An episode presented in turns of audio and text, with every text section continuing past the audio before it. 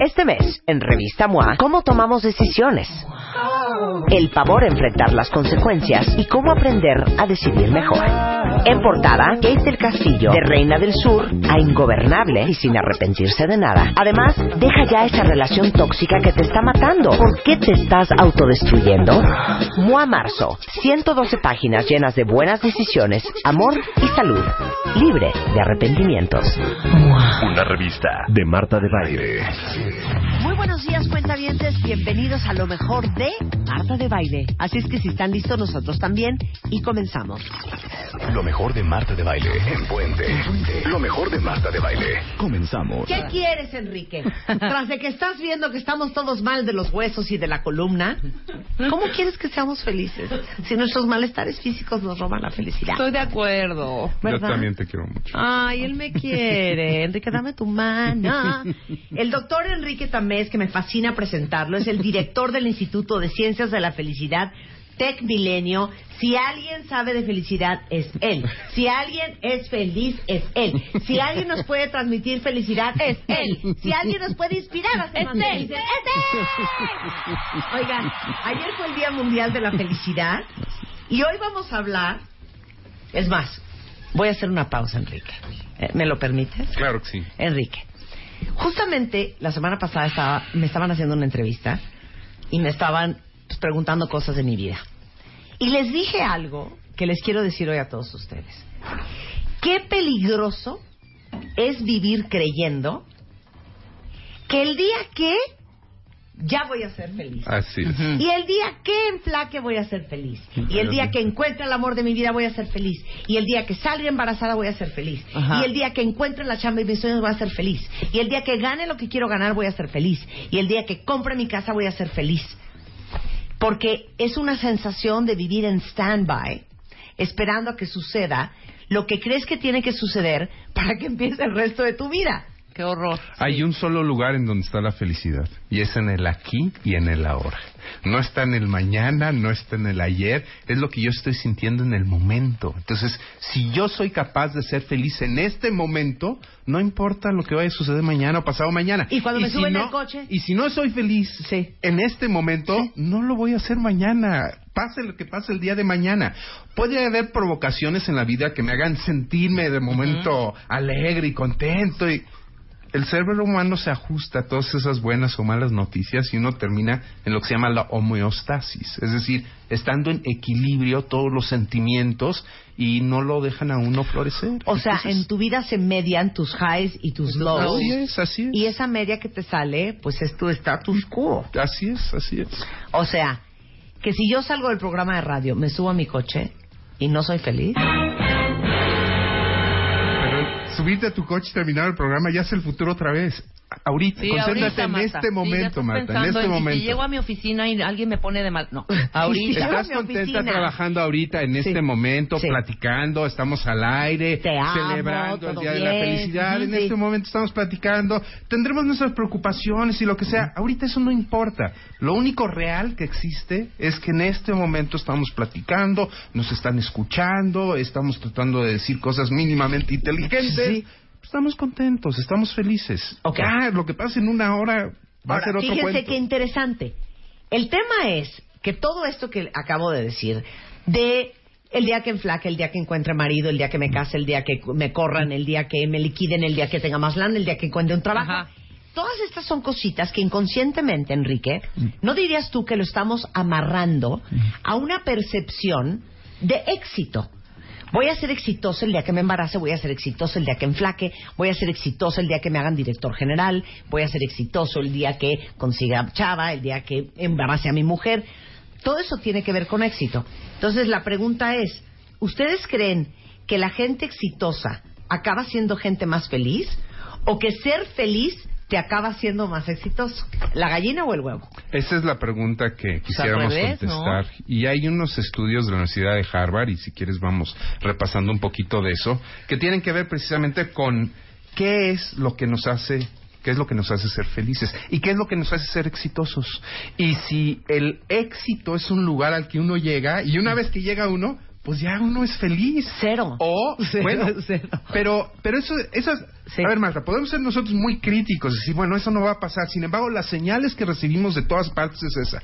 Piensa en la típica película hollywoodense o piensa en la telenovela mexicana. ¿Qué, ¿Cuál es la señal? Mira, tú dale y dale, y por mucho que sufras, va a llegar un momento en la película, en la función, en la- el capítulo de la telenovela, al final, en donde vas a ser feliz. O en donde vas a ser exitoso y por lo tanto vas a ser feliz. Las señales que nos manda nuestra sociedad del día de hoy son señales en las que el día de hoy, en este momento, el presente, tengo que hacer algo para ganarme la mirada del otro, la- el cariño del Oye, otro, el lugar del lo que estás otro. diciendo, porque lo que estás diciendo es que esta frase de happy ending, el final, Final feliz, feliz, que nos lo enseñan, perdón, cuentavientes, desde Hansel y Gretel cuando el papá los encuentra y los saca del horno, hasta Caperucita Roja, que llegaron y la rescataron, hasta la Bella Durmiente, todo tiene que ver con Finding Nemo, todas, the happy ending. Y al final fueron felices. Claro. Y, y ahí es donde yo digo, no, espérate, a ver, eso es lo que me interesa. A ver, Claro. ya que llegaron, ahora sí fueron felices. A ver, ¿y qué pasó? ¿Cómo lo hicieron? Claro. La película o la telenovela, lo que sea, o la novela, nos dice cómo llegamos a esa etapa. Una vez que llegamos a esa etapa, ya no nos dicen absolutamente nada. Entonces, eso es perfectamente comprensible que hoy en día todos nosotros no tengamos la más remota idea de qué hacemos presentes en nuestra felicidad, porque nadie nos lo cuenta. Porque siempre nos están diciendo, bueno, o sea, no lo tenemos claro, más. no, no tenemos, tenemos claro el caminito, tienes que hacer esto y esto y lo otro, bla, bla, bla. ya que llegamos y fueron felices para siempre. A ver, esa es la parte de la película que a mí me interesa ver. Claro, ¿dónde está ¿Qué el es tema lo del que- mantenimiento? ¿Qué es lo que hicieron para ser felices? ¿Qué les Claro. hicieron en, en los siguientes 20, 30 o 40 años? No hay una película todavía de esas, no hay una telenovela de esas. No, a lo mejor deberíamos ponernos nosotros de creativos y hacer un guion de, Claro. de esa parte de la que película. pasa Y que nuestra que película llegaron, arranque en... eh, Y fueron fueron felices, felices para para siempre. siempre. Ahora sí, empieza. Por ende, Exacto. y ahí arrancamos. Y ahora sí arranca. Y seguramente habría cosas ahí muy interesantes que contar sobre lo que son los sentimientos humanos que tienen que ver con la felicidad. A ver, les puedo hacer una pregunta a todos ustedes en Twitter y en Facebook. ¿Quién de ustedes, eh, sí, honestamente, tiene esta sensación de que el día que, y me llenan ese espacio, van a sentirse exitosos y por ende felices? Entonces empiecen a mandar el día que... Sus tweets, eh, ajá, sus tweets, gatito, el día el día que, que, tengan gatito, un el día mejor que. trabajo, el día que encuentren el marido, el día que se vayan a estudiar fuera. ¿Qué es lo que los tiene con ese con esa pausa en su vida? Ajá. Para sentir que ya tienen permiso o ya tienen excusa para ser felices. Para ser feliz, de acuerdo. Hay tres eh, libros que quiero recomendar rápidamente, Venga. Marta, hacer mencionar. Además son tres profesores que han estado en algún momento en Harvard. Uno de ellos es Sean Acker, que es autor de un libro que se llama The Happiness Advantage. Ajá. Hay otro libro extraordinario y además muy chistoso, muy gozoso, gozoso de, de Dan Gilbert, que se llama Stumbling on Happiness. Y por último haga la referencia de uno de los grandes profesores de Harvard, Tal Ben Shahar, que además es Claro, el director claro. de nuestro Instituto de Ciencias de la claro, Felicidad. además. ah, de verdad. Sí, bueno, sí, es, sí. eh, es, es nuestro presidente del Consejo del Instituto de Ciencias de la Felicidad aquí en Tech Milenio y es el autor de varios libros, pero ahorita quiero men- hacer mención del que se llama Being Happy, eh, en donde una de sus principales tesis es que el gran enemigo de la felicidad es la perfección. Ajá. ¿Cómo te cae eso? Pésimo. ¿Por qué? Que soy la más perfeccionista. O sea, yo estoy como el CEO de Bugatti. Imagínate qué bien está él de sus emociones. ¿Sabes qué dice el CEO de Bugatti? Perfect is not enough. No, bueno. Ya con eso te digo todo. Yo te voy a La decir neurosis también. se quedó Dice, corta. la perfección en Bugatti no es suficiente. Sí, no, sí, así se van a ¿Y vender. por qué? ¿Cuál es el problema? ¿Qué bronca traen con la perfección? No, güey, porque nunca ver. lo logras y vas Cállate, a estar... estoy vas a- hablando con el Vas doctor. a estar frustrada todo el tiempo y enojada. Perdón, A ver. Enrique, pero así es la cosa. Tú vives frustrada, hija. Sí. A ver. O sea, en el buen sentido de la palabra, no te estoy chingando, perdón, fregando. Va. La felicidad no es algo que se alcanza como el éxito. El ámbito del éxito es el futuro, es, es lo que yo hago algo para ser exitoso. el ámbito de la felicidad es el aquí y el ahora, porque es una sensación, porque es un sentimiento. Y el aquí y el ahora está lleno de cosas De nimiedades. de nimiedades, de cosas que están de cosas que están mal. En este momento hay algo que a lo mejor en el aire no, no me tiene a mí sintiendo correctamente. El momento no es perfecto, Marta. Y la felicidad en el único lugar en donde se puede de- eh, sí. estacionar es en el presente. Entonces, sí, yo estoy totalmente de acuerdo con Tal Ben Shahar. O sea, la perfección es el gran enemigo. ¿Por qué? Porque no existen los momentos perfectos. Claro. Y si estás haciendo todo para tratar de llegar a ese momento No lo vas perfecto, a lograr nunca. Sí, no, hombre, ya se te fue la vida. si lo logras, vas a llegar y otra vez la homeostasis en tu cabeza, en tu cerebro, lo que va a hacer es, ay, ya llegué. Claro. Este es el carro de mis sueños, este es el, la mujer de mis sueños, Ajá. esta es la experiencia de mis sueños. Y cuando estoy ahí me doy cuenta que... ya Hijo, les voy a dar una analogía para que veas que estoy conectada contigo, Enrique. ¿Saben cómo lo experimentamos mucho? Esto que estás diciendo con nuestros hijos adolescentes. Lo del aquí y el ahora. No, ¿Qué parte? lo de la imperfección Ah, del claro. momento y cómo se les va la vida. ¿Cuántos de ustedes que tienen hijos adolescentes salen a comer, están súper contentos como papás porque vienen los hijos y todo está increíble? Y entonces se sienta tu hijo en la mesa con una jeta Con una infernal, carota, claro. ¿no? Con una jeta Con infernal. el teléfono al ¿no? lado, nada más Y le dices, mi amor, ¿por qué estás de jeta? Pues porque estoy de jeta, mamá. O sea, porque yo me quería sentar en la cabecera y dijo, shot, mi hermano, y tú estás sentado ahí. Sí, y claro. entonces tú volteas y le dices, güey, No arruines. Estamos todos aquí, no arruines. Ajá. Estamos contentos. Esos momentos de imperfección nos sacan de quicio de nuestros hijos adolescentes, porque dices, qué increíble que obviamente en la inmadurez del cerebro de nuestros hijos adolescentes no cabe entender que esas nimiedades de que, güey, dijiste shot adelante y tu hermana es una gandalla y se subió adelante y tú vas atrás y eres la mayor, no son importantes. Y destruyes la felicidad del momento de ir en el coche con tus papás carcajeándote porque vienes enchilado de que no vas adelante. Ujú. ¿Qué tal es la analogía que te di? A ¿Te ver, gustó? va- vamos a hacer ¿Te un totalmente y vamos a hacer un statement a partir de él. Ok. Hay cada vez más nimiedades Claro. en la vida.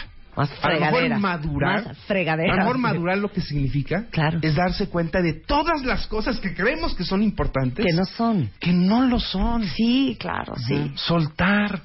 Sí, claro. ¿Sabes qué? Give me De- a five. a. Muy bien, muy bien. De ¿Cuántas acuerdo. cosas no son tan importantes Sí, como el- creemos? Y en ese sentido, a lo mejor no somos tan distintos que nuestros hijos, ¿no? A Claro. lo mejor en nuestros hijos el, el abanico es un poco más grande. Sí. Con nosotros se ha ido achicando. Pero vamos a reconocerlo, Marta. Todavía a nosotros como adultos Claro. maduros nos hace Nos falta, enchila. no, nos hace falta recorrer este camino en donde nos demos cuenta que hay tan poquitas cosas que son realmente Importante. importantes. Fíjate, a Muy ver, poquitas. explícale esto a los cuentavientes. ¿No se han fijado en sus papás y en los abuelos? Que de repente si tenías un papá que era encabritado 24 horas al día con un genio negro, con la edad se ha ido como mellowing out, como como como serenando y como tranquilizando. claro, ya no se y preocupa como por los nimiedades. abuelos, ¿no? Ya no se preocupan por nimiedades. Ajá. Es sabiduría la experiencia. Mucho. Y, y yo creo que la... va- híjole, yo soy enemigo de estas posturas de repente que el tiempo pasado siempre fue mejor. A, a- a mí me encanta el tiempo que estoy viviendo, pero sí tengo que reconocer que la gente mayor con la que yo he convivido, me he dado cuenta que llegan mucho más rápido a este estado en donde... Claro. "Oye, No los importa". perturba cualquier estupidez. Así es, no Sí. pasa nada. Como que la gente antes era mucho más tolerante Totalmente. al mundo imperfecto, Sí, sí, ¿no? claro. A las cosas que no son perfectas, porque pues estaban acostumbrados a lo mejor a más limitaciones. Y es como una ironía de nuestro mundo. No hay, hay un gran libro, eh, eh, y no vayas a hablar de eso, pero bueno, el título es Abundance, de Peter Diamandis, y es un libro que demuestra que hoy en día tenemos, el- el- la humanidad, el planeta Tierra, tiene más que en cualquier otra época de la historia de la humanidad. Hoy en día producimos más, tenemos mayor riqueza que en cualquier otro momento de la historia de la humanidad. Y la ironía es que teniendo tanto, somos más neuróticos, queremos que las cosas salgan mucho mejor, estamos mucho más atentos de las cosas que no están bien y eso está afectando directamente nuestros niveles de felicidad. Y quiero hacer una crítica amorosa a las redes sociales, que yo, utilizo, yo las utilizo, les encuentro grandes ventajas, pero híjole, estas caritas felices lo único que hacen es esconder muchas veces lo que no es tan feliz. Y vuelvo a repetir, es la neurosis constante en la que estamos buscando tener todo lo que todavía no tenemos, a pesar De que ya lo tenemos chingo, de que tenemos un chorro, de que tenemos Bueno, vamos a hacer un deal tú y yo. Vamos a hacer un, un programa sobre el- ese, ese libro de la abundancia. Sí. Y ese día les voy a leer un, eh, un pensamiento que escribió un eh, famosísimo cómico americano que se llama George Carlin. Mm, el día que se murió su mujer. Es increíble. Y algún día lo leí aquí Sí. y muy chistoso. Se De convirtió repente viral. era viral y lo tenía todo el mundo en sus celulares. Lo acabo de ver yo el fin de semana, hija. Mira, Así de, lo ay. vamos a volver a leer el día Sí. que hablemos de la abundancia con, con Enrique. Pero además eh, eh, estás mencionando el caso de un cómico que manejaba la ironía como Sí, sí, yo sí. creo que como nadie. Y la ironía significa burlarse de la realidad, Sí. burlarse de nuestra seriedad, ¿no? Burlarse de lo que es importante para nosotros y que de repente en un momento de humor y de inteligencia nos damos cuenta, ay, no es para tanto. Sí, claro. no es para tanto. Sí hay un vínculo directo entre mi estado de felicidad y aquello que considero que no es tan importante Claro. creo que los seres humanos tenemos que hacer caso de la el viejo refrán, un poco alburero, pero bueno, eh, ¿se vale? Sí, claro. Flojitos y cooperando. O sea, Uy, no- ¿eso crees que es grave? No sabes las cosas que se han dicho en este Sí, programa. exacto. Yo dije ahorita, pero Pe- Enrique te va. Se va a aventar una de gobernación. ¿Te No. quede decencia? Sí, eres muy decente. No, bueno. Oye, pero, pero esa es la gran lección. Sí. Embrace imperfection. Exacto. Abracen la imperfección. Y de veras, hijo, hay cosas que no son. Y es bien triste. Les voy a dar otra, otra, otro gran aprendizaje de este programa. Cuando hablamos en algún momento de cáncer terminal y vinieron personas que son eh, sobrevivientes del cáncer o que tenían cáncer, algo que me impresionó muchísimo y nunca se me va a olvidar era que la constante entre todos ellos es que el cáncer es lo mejor que les había pasado. Y yo decía, pero ¿de qué me estás hablando? Decían, ha sido el regalo más grande de la vida. Y un poco lo que estaban diciendo es eso, de darte cuenta la importancia que le das a una serie de estupideces en el mundo, que hoy somos gente mucho más sensata, mucho más sabia, mucho más profunda y mucho más feliz después de esta experiencia. Mm. Inclusive que viven el ¿no? aquí y la ahora. Sí, claro, tal y que cual. viven el aquí y y el ahora, auténtico, ¿no? ¿no? Como muchos que lo viven de una manera como no auténtica. Guardando la distancia le acaba de suceder a un amigo, ¿no? Hace unas horas lo metieron al tambo, ¿no? Lo detuvieron porque había comprado un carro robado.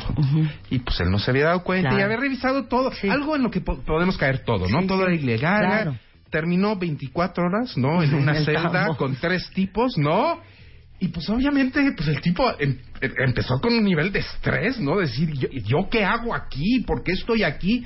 Y para no hacerles el cuento largo, terminó creando una burbuja, ¿no? De conversación con, con sus colegas. Con sus reos, compañeros reos. Y dándose cuenta que los cuatro, a pesar de estar ahí, Claro. tenían de las cosas más preciadas en la vida, ¿no? Claro. Que inclusive en esas circunstancias. Entonces, sí, Marta, a veces no nos damos cuenta que las condiciones extremas, y por extremas no extremas positivas, sino extremas negativas, nos pueden llevar a apreciar enormemente las pequeñas cosas que tenemos en, ¿no? The, the- the little gifts, ¿no? Sí, las claro. pequeños regalos Las que nos pequeñas bendiciones de la un- vida. Una sonrisa, una pequeña alegría, etcétera. Claro, regresando, seguimos hablando de la felicidad. Ayer que fue el Día Mundial de la Felicidad con el doctor Enrique Tamés, director del Instituto de Ciencias de la Felicidad de Tecmilenio, en W Radio.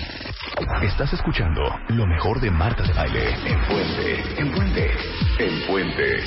Continuamos.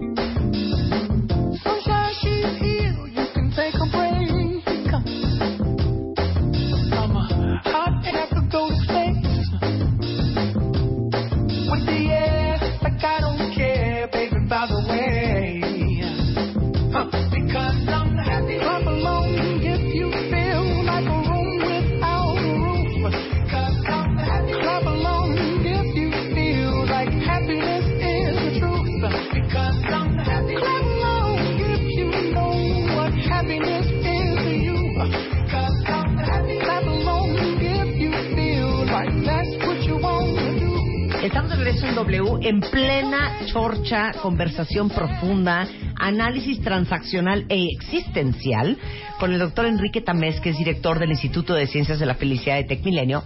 Y básicamente lo que estamos basando la conversación es si uno es feliz porque acaba consiguiendo el éxito o acaba siendo exitoso porque eras una persona feliz. Entonces nos quedamos en el pensamiento de eh, Ben eh, Ben Tal Shahar, Tal Ben Shahar. Tal Ben Shahar, El sobre tal- que el el tal el tal el Ben Ben. Shahar que la perfección es el enemigo número uno de la felicidad. Así Ahí es. nos quedamos. Siguiente premisa. Muy bien, otra premisa es, eh, hoy en día eh, tenemos muchos problemas alrededor, ya, ya lo, lo hemos estado platicando, tenemos muchas broncas que tratamos de resolver. Y una de las claves de la psicología positiva es descubrir en los seres humanos que los problemas hay que verlos como oportunidades y no como amenazas. Eh, yo sé que ahorita me pueden este, eh, dar de nalgadas y recibir cualquier cantidad de críticas por lo que acabo de mencionar, porque a final de cuentas los seres humanos estamos diseñados para detectar las amenazas. Llevamos miles de años sobreviviendo como raza humana, ¿por qué?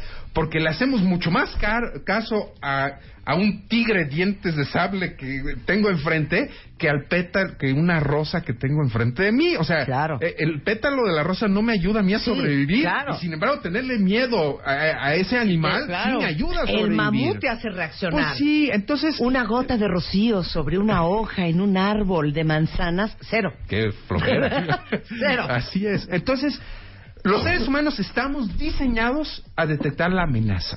Ahora, la gran área de oportunidad que tenemos como seres humanos es cómo ir en contra de nuestro wired system, ir en contra de nuestro cerebro, de cómo estamos diseñados y tratar de ser mejores personas viendo que esos problemas pueden ser áreas de oportunidad de crecimiento, áreas de oportunidad en donde yo puedo sacar lo mejor de mí, en donde yo puedo ver lo mejor de las otras personas y el, el caso que mencionaste ahorita del cáncer terminal es, creo que queda como anillo al dedo, cómo ¿Cómo podemos ser más optimistas en la vida?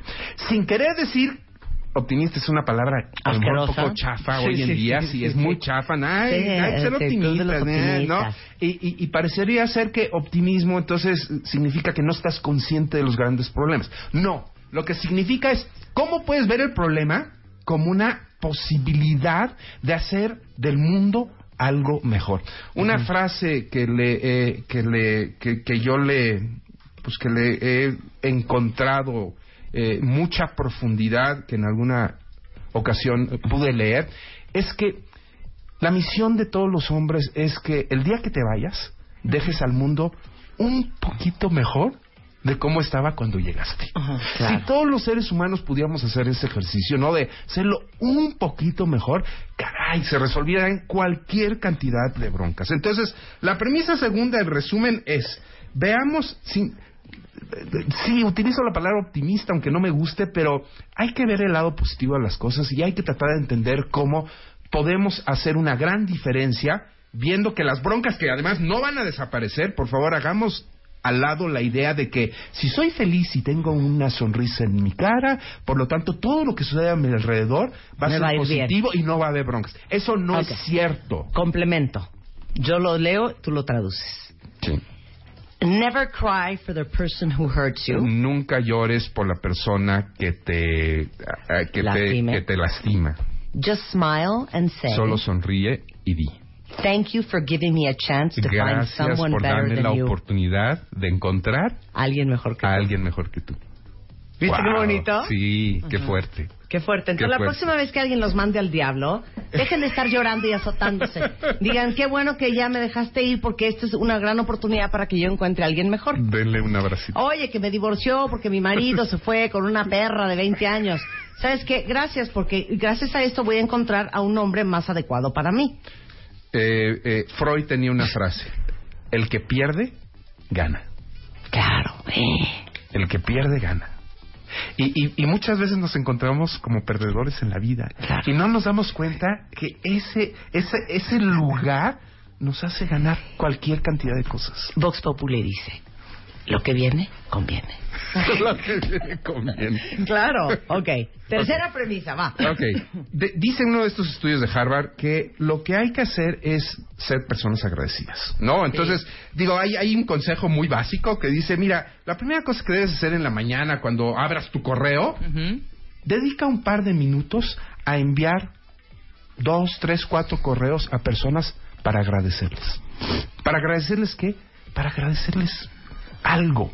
Parece que necesitamos pretexto los seres humanos hoy en día para voltear a la persona que está al lado nuestro y decirle, oye, ¿sabes qué? Gracias, gracias por... ¿Cuándo fue la última vez que alguien en tu trabajo te dio las gracias? ¿Cuándo fue la última vez que tú, alguien en tu trabajo, le dijiste, oye, gracias? ¿Por qué? Es peor. Oye, por esto, das ¿por qué gracias cuando te salvaste de una tragedia. Ya sabes, le ibas a dar un trancazo al poste. Sí, exacto. Ay, Dios mío, gracias que no le pegué, ¿no?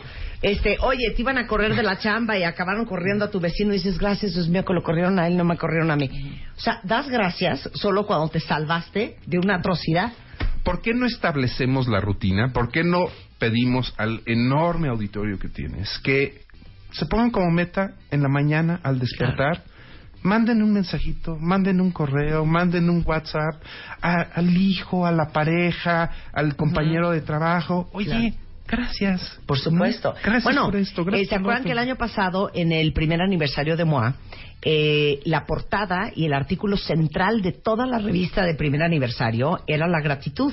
Inclusive a los suscriptores les regalamos un libro que se llamaba El Diario de la Gratitud, Mm. para que hicieran este ejercicio todos, los días, de apuntar en papel todas las cosas por las cuales están agradecidos. Son los ejercicios, se llama también en la literatura los cubos de azúcar. Regala un cubo de azúcar.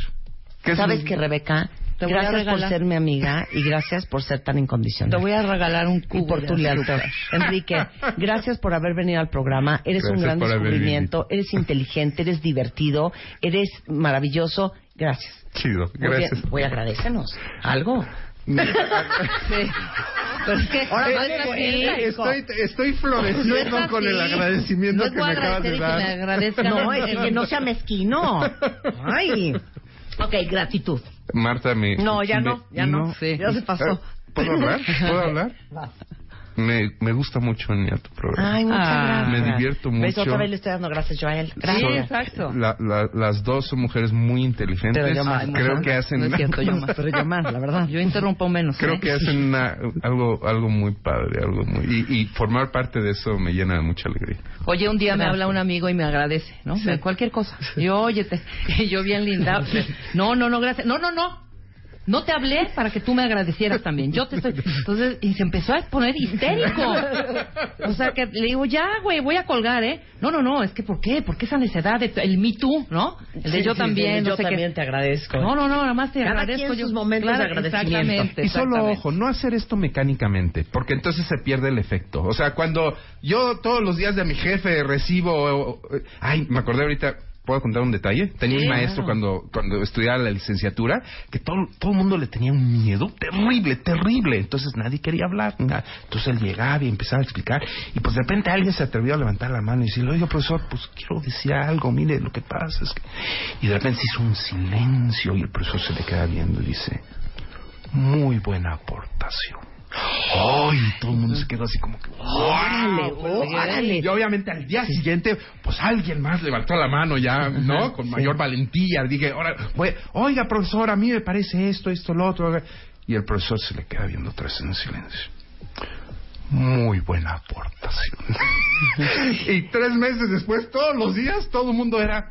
Muy buena muy aportación. buena aportación. Entonces, por favor, no caigan en la rutina, Sí, ¿no? sí, claro. Porque también no hay nada más chocante que el que de repente que tenga... la falsedad, ¿no? Pues sí. Claro, y- el que y, que te des cuenta que además que la persona lo está haciendo por una, Y- no, y le- por una y- obligación. Y les no digo tanto una cosa, estamos bien acostumbrados a darle gracias a gente que sentimos que no tienen la obligación de hacer algo lindo o algo extraordinario por nosotros. Pero lo más triste de todo es que la gente más cercana a nosotros es a quien se nos olvida muy comúnmente agradecer. Sí. A nuestras parejas. ¿Y saben a quién? A nuestros hijos. Hay que darle las gracias a los hijos por soportar, porque tienen que soportar, porque no tienen para dónde agarrar, y entre más chiquitos peor, tener padres imperfectos como nosotros. Entonces, hay que agradecerle a la gente que creemos y damos por hecho que tienen la obligación o que es totalmente natural que hagan lo que hacen por nosotros o que nos quieran como nos quieren. A ellos también hay que agradecerles. Totalmente. Muy bien. Marta. Gracias, hijos. Sí. No, Ay, sí. gracias, mis amores. Sé que soy una- un infierno de persona. Bueno, Ok, vamos al último punto. vamos al último punto. Ah, la literatura habla de la regla de los 20 segundos para establecer un nuevo hábito. La regla de los 20 segundos. ¿Qué es lo que esto significa? Tener buenos hábitos que te lleven unos cuantos segundos de comenzar. Algo, algo que tú puedas hacer muy rápidamente, ¿no? Que no es voy a salvar al mundo, voy a salvar al planeta, voy a hacer el gran cambio. No, haz esos pequeños cambios que muy rápidamente puedes ejercer. Eh, Ejemplo. Ejemplo. No, déjame empezar con los contraejemplos. Somos muy buenos para los vicios que tenemos, facilitándolos mucho. Yo veo muchas horas la televisión. Y, y eso no me gusta. Pero ¿qué es lo que tengo? Pues que tengo el control remoto al lado, ¿no? Claro. Oye, quiero dejar de fumar, ¿no? Pues sí, pero tienes ahí la cajetilla de cigarros. O sea, te facilitas, ¿no? El spa. la- Te facilitas el vicio y no la virtud. perversiones. Y no la eh, virtud. eh, y no la virtud. Claro. Entonces, ¿qué podemos hacer para facilitarnos el ser mejores personas? El hacer cosas positivas para nosotros y para los demás. Digo, tocando el, el ejemplo del- del- de la televisión. eh, ¿Qué puedo hacer? Pues a lo mejor desconectar la batería del control remoto para que, pues si le voy a cambiar al canal, pues va a haber un esfuerzo. Y si voy a hacer un esfuerzo, pues a lo mejor le pienso dos veces. O a lo mejor ya ni prendo la tele porque me tengo que parar y apachurrarle. Estoy diciendo algo gravísimo, Marta. Eso me parece gravísimo. El control de la televisión es sagrado. sagrado. Y la televisión es sagrada. Buenos Yo te comprendo hábitos. porque yo veo mucho tele. Buenos hábitos. Dar las gracias es algo inmediato. Dar una sonrisa es algo inmediato. Ceder tu lugar. Decide caminar una cuadra más. Esas son cosas que puedes decidir En 20 inmediatamente. segundos. Y eso se pueden convertir en rutinas. En donde después ya, ya ni te vas a dar cuenta de esos cambios que te van a dar una cuestión positiva. Claro, ayer en el súper, perdón, se me mete una señora en la fila. Yo soy muy agresiva, Enrique. Bueno, no agresiva. Soy muy, me prendo muy rápido. muy ardida, Y- muy y, ardida. y la justicia para mí es importante. No solo para mí, que llevábamos ya varios minutos haciendo una fila, sino también para la gente, ¿no? O sea, se mete. Dije, hice esto. Y cuando ya le iba a decir, "Ay, igual y esta señora tiene más prisa que yo. tiene- Entonces, mejor yo cordial. Todavía se me, volte, me voltea a ver cuando ya paga, así con cara de, "Hmm, lo logré. y yo así, con sonrisa, dije, "Híjole, señora. Empecé con mi hábito de no estar Peleando. peleando como, este, como perra y gata por todos lados. Han hecho el experimento de ir por en el tráfico de la ciudad y de repente alguien se te cierra y nada, te voltea a ver para que espere ¿no? La, la reacción mentada. de la mentada y volteas y le dices, Sí. está bien, no importa, Pasa. Es- pásale. eso es no un hábito hacia lo positivo. Descolocas a la persona, Totalmente. a la otra persona descolocas de una Oye, manera hasta con una sonrisa descolocas. Así Claro, es, ¿no? totalmente. Entonces, ¿por, por qué no hacemos una pequeña revolución? ¿Por qué no reaccionamos, no, de manera positiva a esas pequeñas cosas y, y volvemos al punto original de, de donde comenzamos la conversación? O sea, hay tantas cosas que a lo mejor no son tan importantes, Claro, ¿no? Como claro. ceder lugar en una Ay, ya, fila. ya, ya, que oye, pase la señora, no hombre. pasa nada. Me da un minuto más de reflexión, a lo mejor que conteste un correo, etcétera. Hijo, les digo algo, hablando de eso, eh, porque hablamos mucho de la pareja en este programa y siempre hemos dicho, escojan sus batallas. ¿Cuántos de ustedes ya llegaron a la etapa y a la madurez en donde dices, no me voy a agarrar del chongo por esto? ¿Por qué? Porque no vale la pena. Porque antes no, cuando éramos más jóvenes, No, te sentíamos que teníamos cerillo. que ganar todas las batallas, que pelear todas las batallas, que siempre hacer un punto, Sí. que, ya sabes, always make a point, eh, Todos los que argumentos no se salga con que la salir- suya, exacto. que le quede claro lo que yo pienso sobre esto. Y creo que con la experiencia y la madurez te vas dando cuenta que si quieres que una relación funcione, tienes que ser un poco más sensato. Sí, cualquiera, ¿eh? Cualquier relación. Hablando de entre esto. parejas, entre familias, entre los hijos, entre tu jefe, todas. Entonces, ¿cómo, cómo va? eh, después de esta lluvia de grandes ideas, ¿cómo podemos definir lo que es felicidad? Abrazar la imperfección y vivir en el aquí y en el ahora. ¿Bien? Haces mucha meditación, Marta. ¿Está bien eso? Está muy bien. Abrazar la imperfección. Abrazar, Y darse aceptarla, cuenta. asumirla. Y vamos a prometer que vamos a hacer el, el, ah, el programa sobre la abundancia. Me ¿Va? parece muy bien, muy bien. ¿Hablamos de eso? Fluir es otra A ver, palabra que a lo mejor otra conviene vez con la para que sea, felicidad. para que sea como un tantra. Como un ¿Abrazar tantra. qué? No, tú, Marta. Abraza la per- imperfección y vive feliz en el aquí y en el ahora. El pasado ya no existe, el futuro no ha existido. Es incierto, es incierto.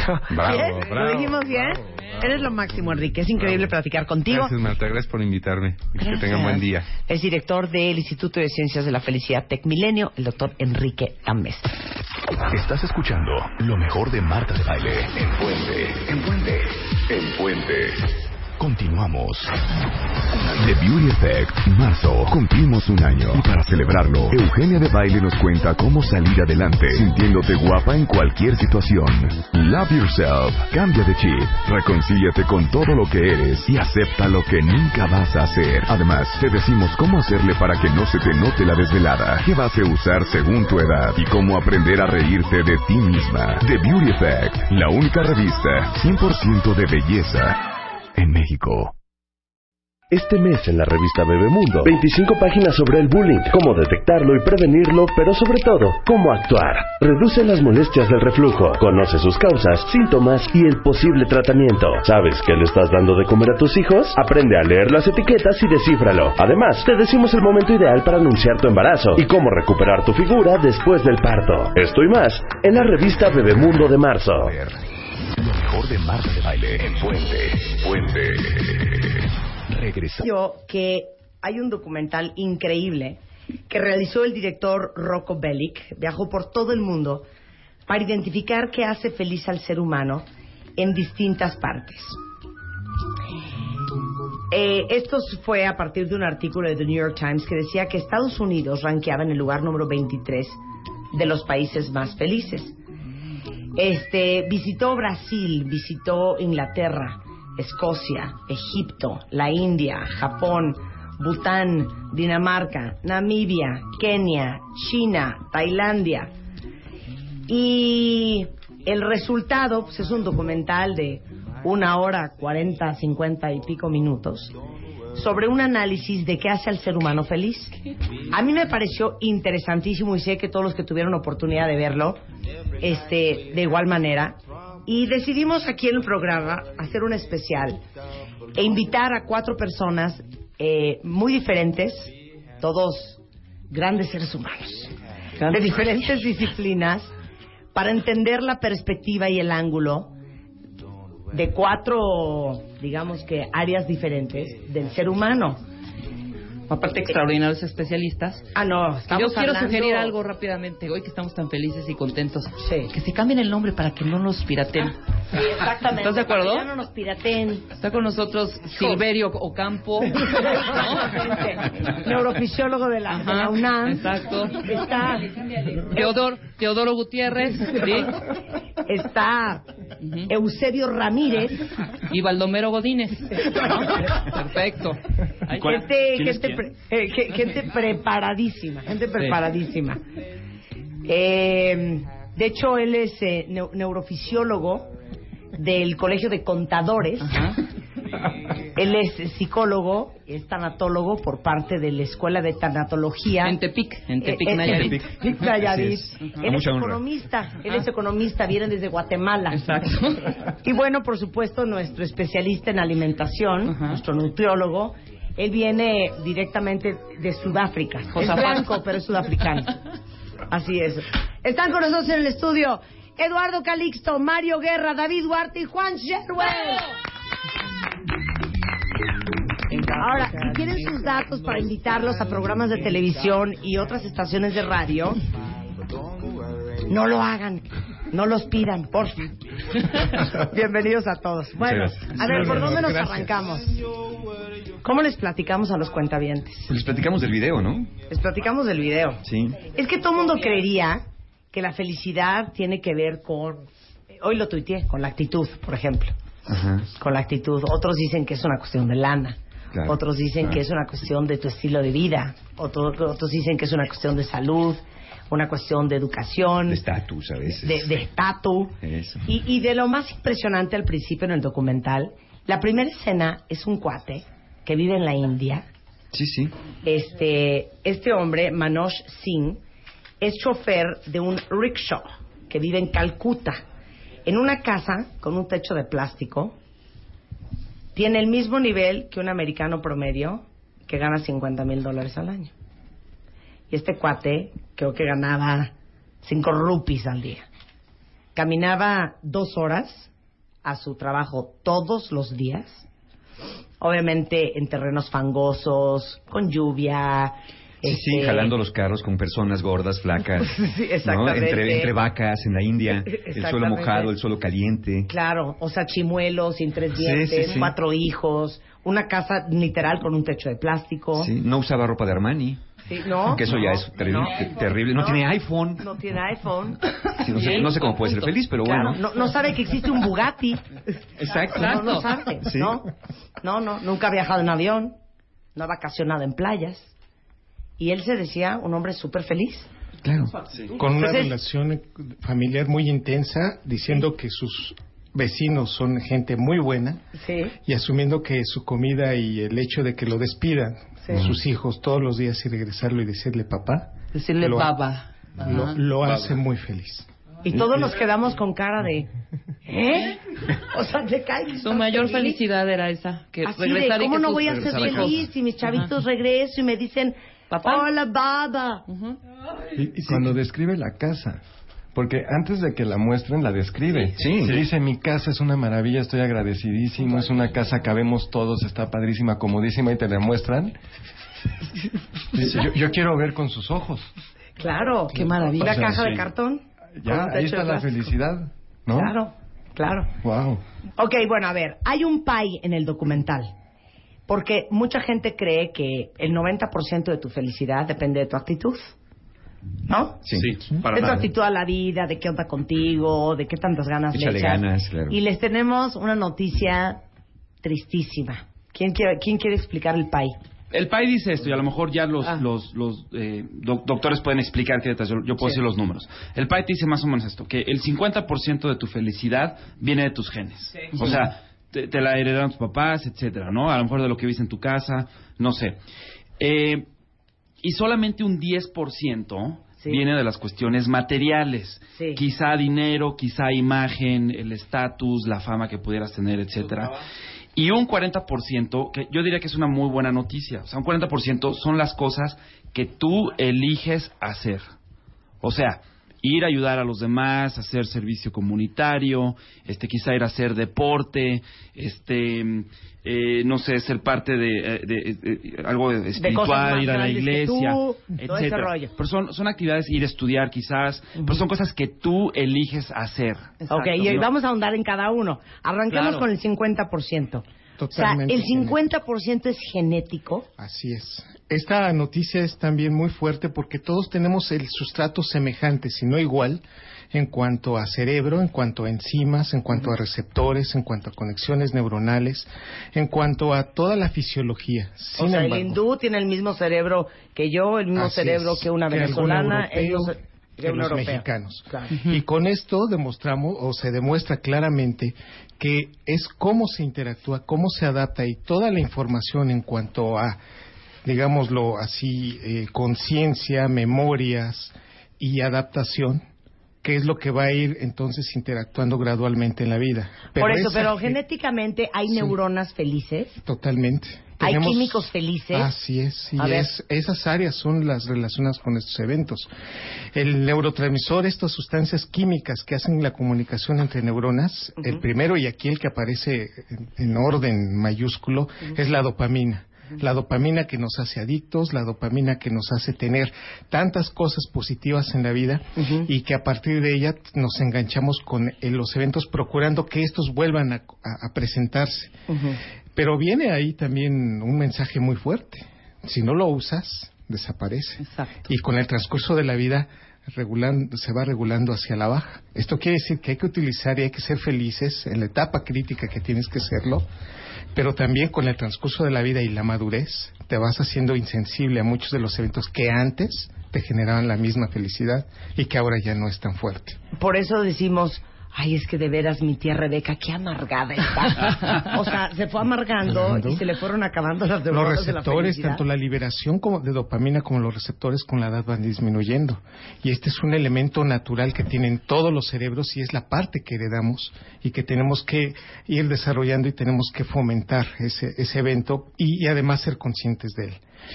Ese es, son, ese es el principal neuroquímico, digámoslo de alguna manera, pero aparece también en la película, no explícito, pero sí muy claro, la oxitocina, el fenómeno de sentirnos entre seres humanos en conjunto felices.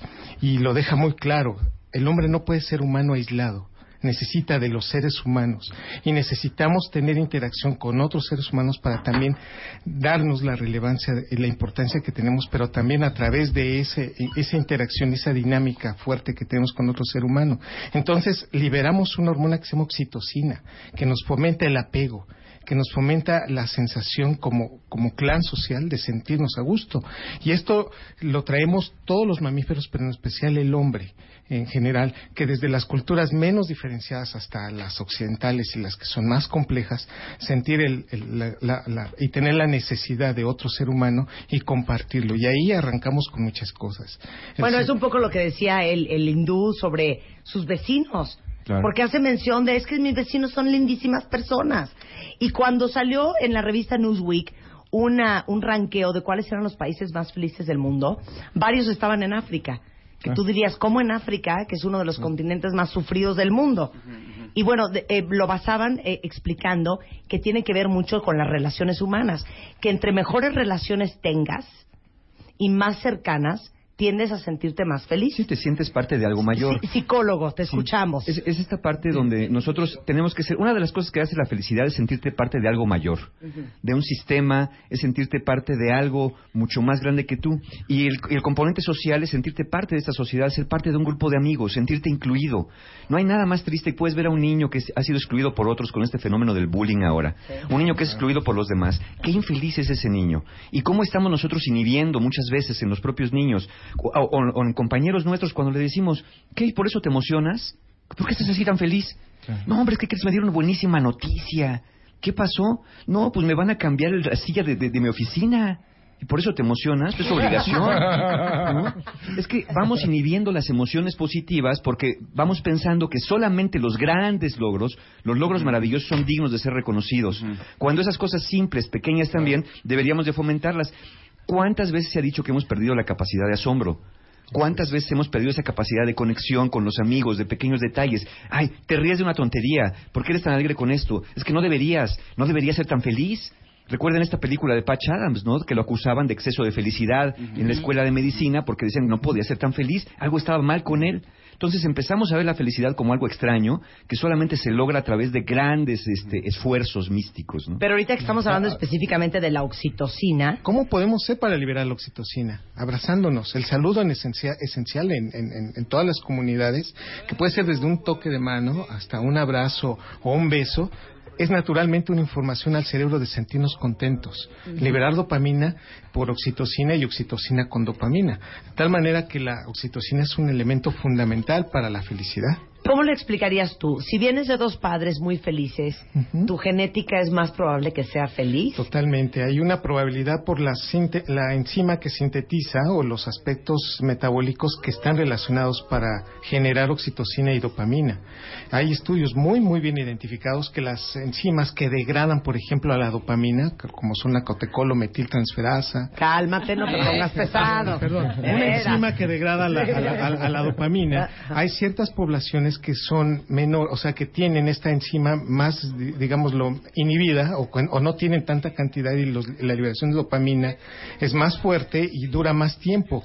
Y en consecuencia son personas que son más habituadas a los procesos de felicidad y que, bueno, ahí hay otro mensaje oculto, que es también el mismo sistema neuroquímico, neuroanatómico para adicciones, para sentirnos atrapados con, digamos, drogas o con personas. Entonces hay que tener el- e- ese aspecto cuidadoso en el sentido de que la felicidad utiliza mecanismos neuronales y neuroquímicos que no solamente van relacionados para sentirnos bien, sino para también tener, por ejemplo, adicciones a drogas. Bueno, cuando alguien está deprimido, parte de lo que hace un antidepresivo es hacer que el cerebro produzca más serotonina, ¿no? Por ese lado, claro. Y la serotonina es una de las, eh, digamos, de los químicos del cerebro que te hacen feliz también. Perfecto. Y otro más, por ejemplo, son los opioides.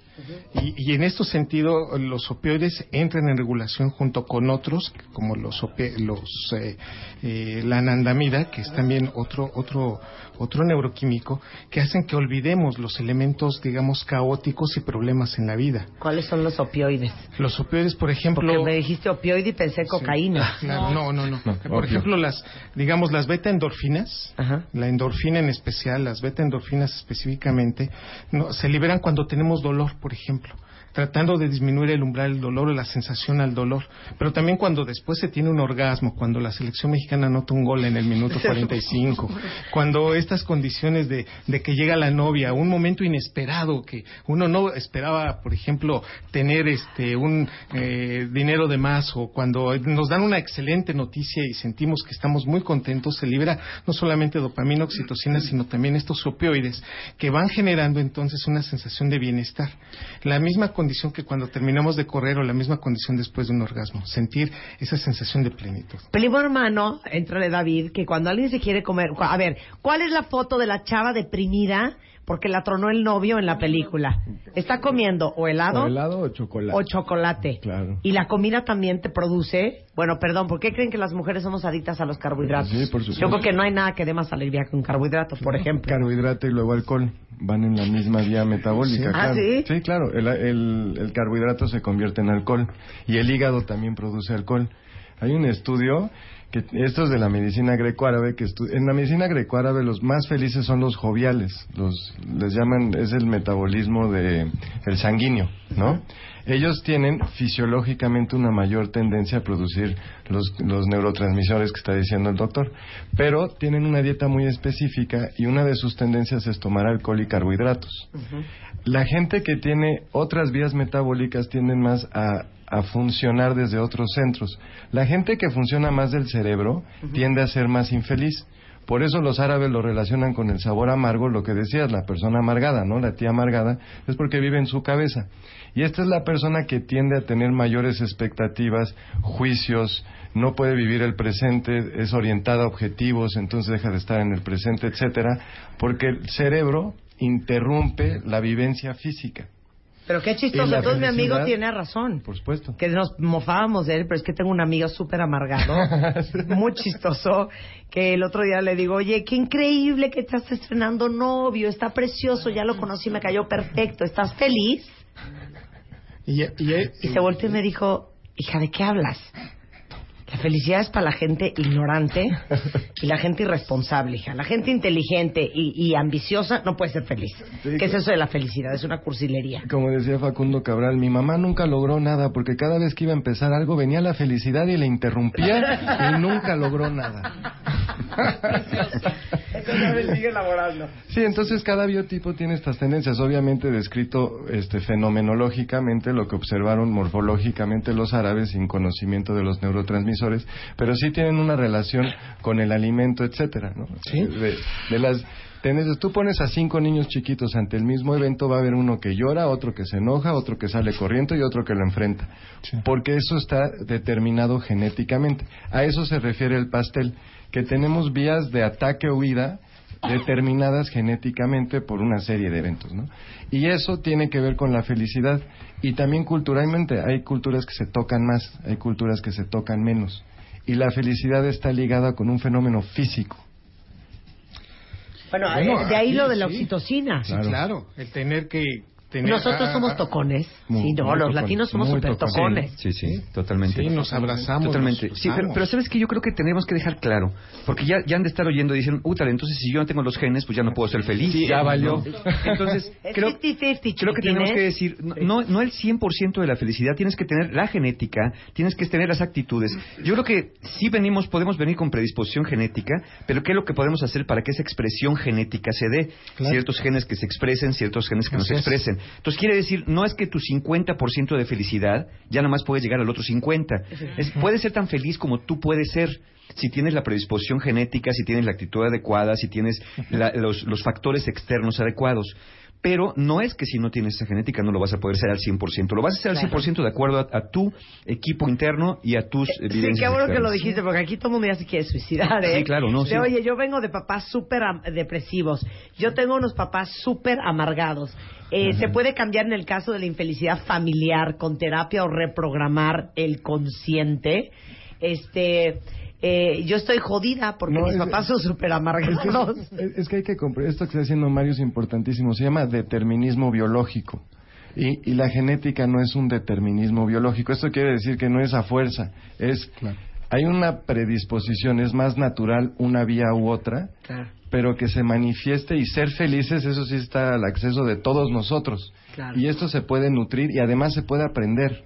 No hay un determinismo biológico, eso sí es importantísimo. Claro. Martin Seligman, el padre de la psicología positiva, decía que no puedes tú finalmente pasar de ser súper amargado a ser súper feliz al día siguiente.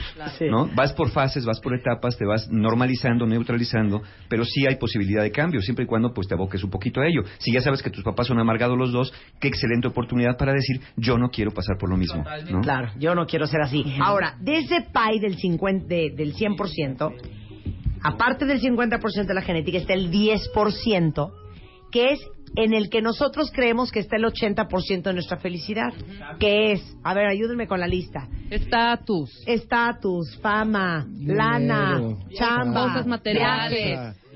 la bolsa Chanel, hijos, perros, Reputación. Exacto, otro perro. perros, este, respeto en la sociedad, eh, ¿qué más? Cargos la acá, casa. Tu código ¿A dónde postal. vacacionas? Tu código postal. Claro. Exactamente. Es- ¿Cuántas casas tienes? No sé.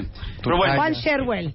Bueno, eh, Economista. sor- sorpresivamente, A ver. eh, di- di- digamos para, para algunos, en, en mi, en mi caso me sorprendió que el, el porcentaje fuera tan, tan bajo, eh, Marta, y yo creo que nos sorprende a todos para bien. Y, y lo que vemos es que eh, el, el dinero sí ayuda a la felicidad de la persona, pero cuando el ingreso de la persona es muy bajo. Mira, por ejemplo, a alguien, y en, y en el, por ejemplo, en el video de Happy dice, pues pregúntale a alguien que vive debajo de un puente si no lo puedes hacer tantito más feliz si le das un poco de dinero, ¿no? Y a lo mejor si lo pasas a un departamento, por pequeño que sea, pero si ya tiene los servicios más básicos, el, el nivel de felicidad de la persona pudiera, pudiera aumentar. Entonces, el dinero sí afecta la felicidad de la persona, pero hasta cierto nivel, digamos, es como una curva, lo decía hace rato David muy bien, es una curva que de repente se aplana. O sea, a partir de cierto ingreso, que tú ya tienes cubiertas tus necesidades más básicas y quizá algunas más. O sea, ya tienes, tienes agua, luz, techo, piso, una cama, tal, tal, alimento, eh, ve- vestido, ¿no? Y además cubres algunas, algunas cosas más, como pudiera ser entretenimiento, educación, etcétera.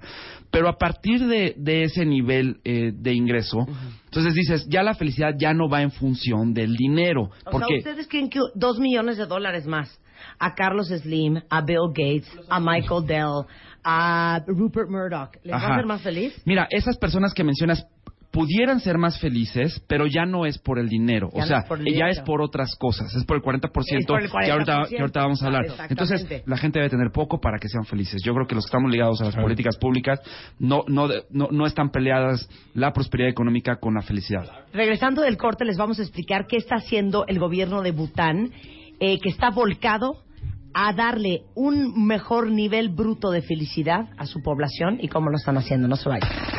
Estás escuchando lo mejor de Marta de Baile en Puente, en Puente, en Puente. Continuamos. Lo mejor de Marta de Baile en Puente, Puente. Regresamos. Estamos haciendo un especial eh, para tratar de entender y encontrar todo lo que, lo que todos estamos buscando, que es el documental The Happy. Eh, ganadora del mejor documental de muchos festivales de cine eh, en todo el mundo.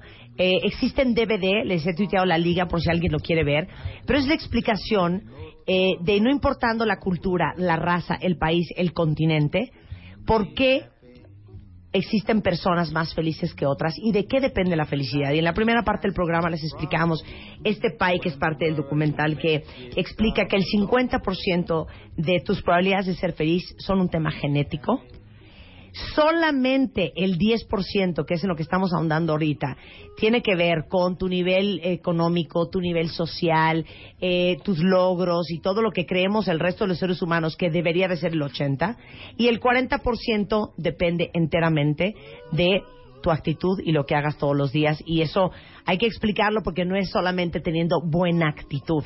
Y antes de irnos a corte, nos quedamos con Juan Sherwell, que es nuestro economista. En la mesa está Mario Guerra, que es eh, psicólogo. Está David eh, Duarte, que es experto en nutrición eh, y en el tema de salud. Y está Eduardo Calixto, que es neurofisiólogo, para tener cuatro disciplinas que son muy importantes en el tema de la felicidad del ser humano.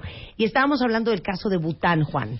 Bueno, mira, eh, la, la mayoría de los países, eh, Marta, digamos, se miden cuando hablamos de ver qué tal, qué tan bien les está yendo, utilizamos lo que es el, el Producto Interno Bruto. Es un indicador de la actividad económica del país.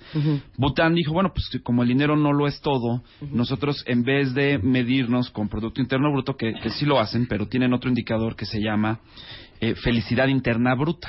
The ¿no? Gross, Gross National, National, Happiness. Happiness. Exactamente. Y ahí eh, hay siete métricas que utilizan para, para medir el, el Gross National Happiness. Entonces, lo que han hecho es que la gente eh, en Bután trabaje menos horas para que pueda, esa es una, ¿no? Para que pueda dedicarle más tiempo al deporte, ¿no?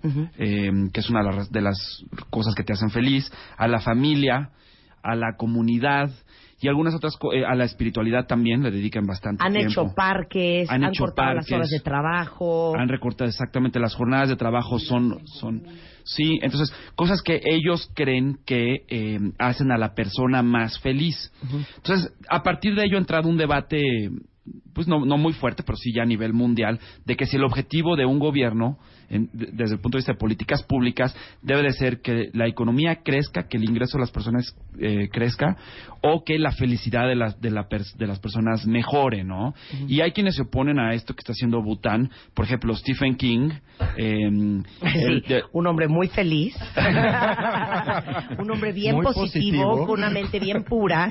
Pues, y- pues, mira, tiene una, tiene, una crítica, tiene una crítica interesante a lo que está haciendo Bután. Porque, eh, porque Stephen King dice, ok, si la política pública de un gobierno debe de ser que la gente sea más feliz, y él dice, bueno, ¿la felicidad de quién?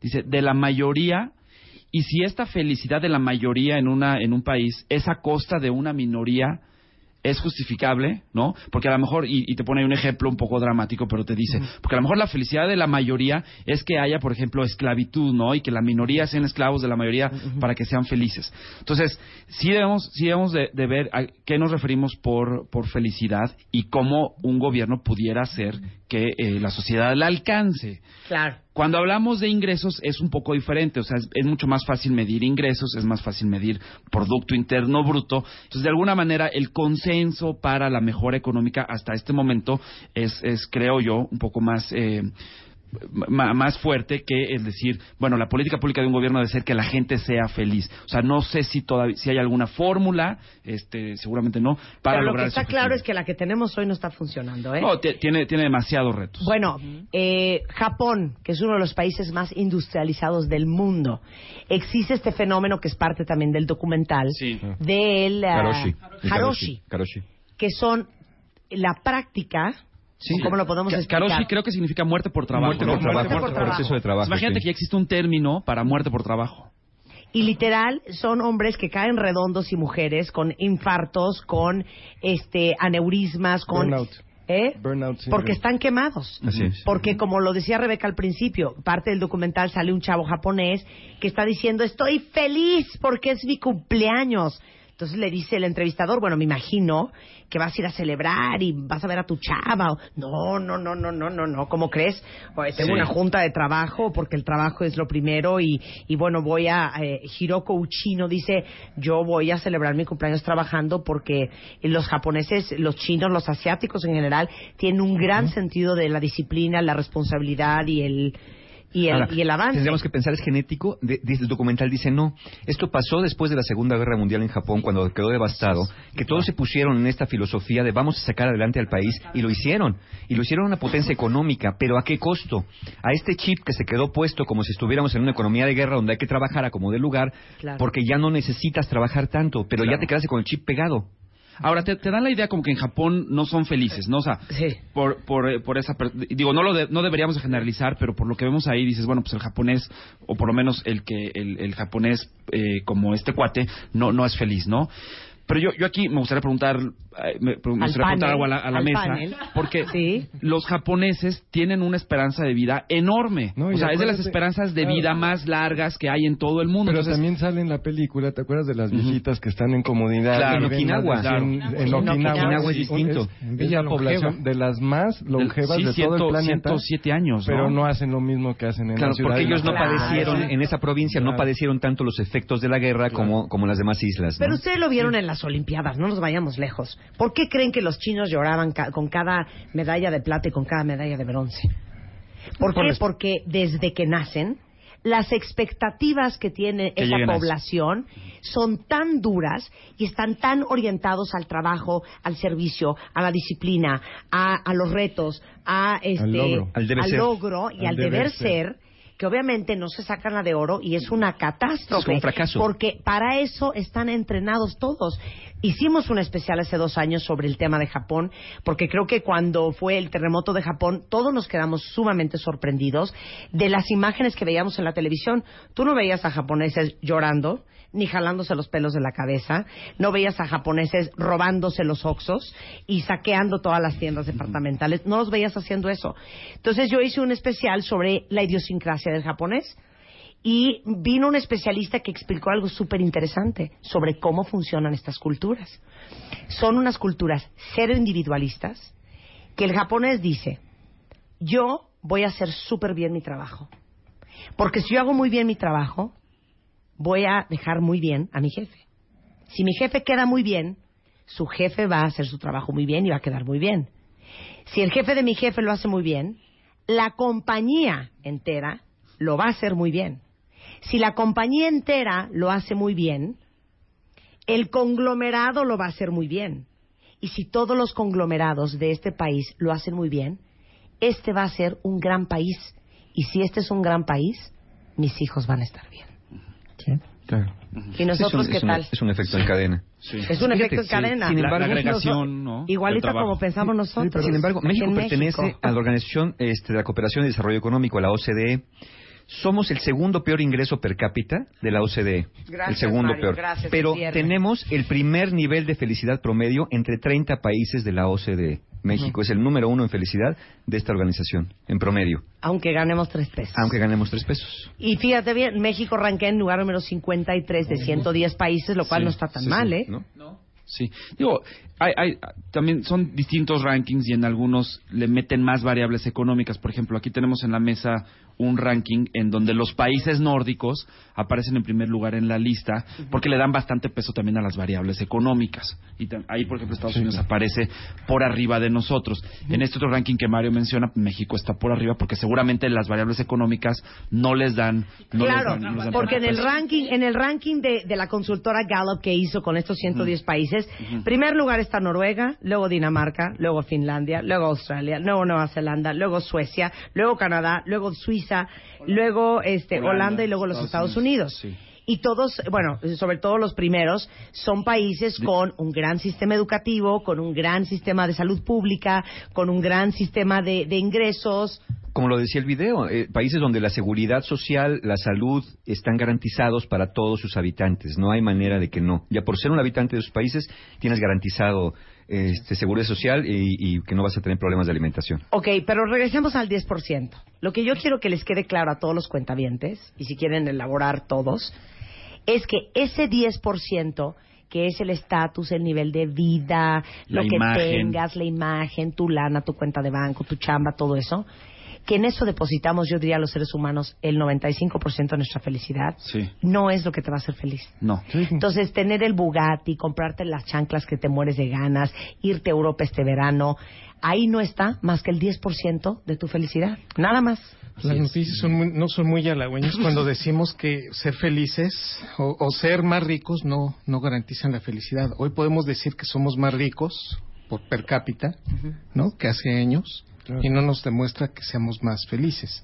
Y esto, digo, a- haciendo una observación a nivel cerebral, es que las felicidades son muy cortas. Los periodos, los periodos de felicidad cada vez se definen como periodos todavía más La pequeños. gratificación inmediata. Y, me- pero, Sí. y a partir de ese momento uno cree que eso debería perdurar o que nos gustaría que eso se mantuviera por más tiempo y desafortunadamente el cerebro no puede durar feliz tanto tiempo, tiene que desensibilizarlo como ya lo hemos mencionado. Es una necesidad que tenemos de que la felicidad sean periodos cortos para volver a llegar a ella. Si esto se mantuviera no podríamos llegar a esos estados de felicidad intensos porque necesitamos valorar, el cerebro necesita valorar cuando no se, se es feliz y se tiene que esforzar por hacerlo.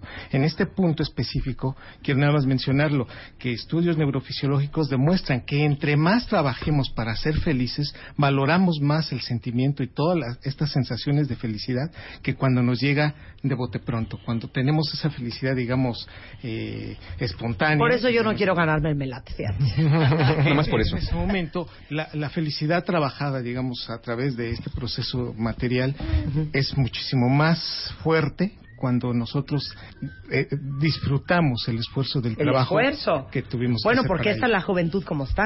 Claro. Es pregunta también para ustedes. A ver Ajá. si me agarran. Así como ahorita se están carcajeando todos de que les vaya yo a arreglar sus closets. Porque a mí, arreglar y limpiar, yo sería una super muchacha. Yo sería la mejor muchacha. Mi, mi hermana dice que yo sería la mejor muchacha y la mejor secretaria. Yo servir, o sea, yo, bueno, así de llegar y, señor, su café, traerle su capuchino así increíble Los mesera, mesera. Sería súper buena mesera Yo también o, o- buena o mesera, secretaria. buena cocinera y sería buena muy buena bartender. muchacha porque me encanta de... Yo sería de señora, le arreglé todos sus shampoos por tamaños y por colores. Sería muy feliz. Entonces, díganme ustedes, cuentavientes, las cositas de la vida que los hacen muy felices. A ver, vamos a hacer una ronda. Vamos a hacer una ronda. A ver, arráncate, Rebeca. Pero A di la neta. Neta, neta, neta, neta. Lo- no, pero lo voy a decir con la escenografía. Sí. A mí, neta, un tequilita, sangrita, la playa y en una palapa, pero feliz, feliz, feliz. Pero ya es demasiada feliz. producción. Un tequilita me hace muy feliz. No, el tequila y ya. Y mis sobrinas, mucho. La sobrinita. Que me abracen, puta. la Por feliz. ejemplo, yo meterme a la cama con mis hijas. Ellas usan pijamas como de camiseta larga. Ajá. Entonces le siento sus piernitas y su pielecita y enrollamos los piecitos las tres, así y las huelo, así como perritas así. Encuachada. Me hace muy feliz. El momento en que me meto a mi cama, normalmente a la una y media de la mañana, y se mete Spider-Man y lo veo, Feliz. siento una cosita en mi almita tan bonita, hijos. mi jardín me hace muy feliz. Así, ver el viburnio. Ver cómo está ver creciendo esta la retama verdolaga. florecer. A ver, mi jardín me hace muy feliz, por ejemplo. Cepillarle el pelo a Gastón, ¿Sí? Eso me hace muy O feliz. sea, de aquí a la una, Marta seguía. Sí. A ver, van ustedes, van ustedes. Ah, carcajearme me hace muy feliz. Ni la música, hija. Carcajearme me hace muy feliz. La música en tu Oír camioneta. música me hace muy feliz en mi camioneta. Manejar me hace muy feliz. Estar sola manejando en mi coche me hace muy feliz. Bueno, esos Me hace muy feliz. Ah. ¿verdad? A ver, arráncate, vas, Mario. Netas. ¿Qué me hace muy Neta. feliz? No empieces Sí. de ayudar a la gente. No, no, no. a ver. Me, hace, me hace muy feliz acariciar a mi gato. Acariciar el lomo a mi gato y ver cómo empieza a ronronear, ver cómo se tira. O y sea, se neta revuelve. te hace feliz. Sí, me hace muy feliz, muy muy feliz.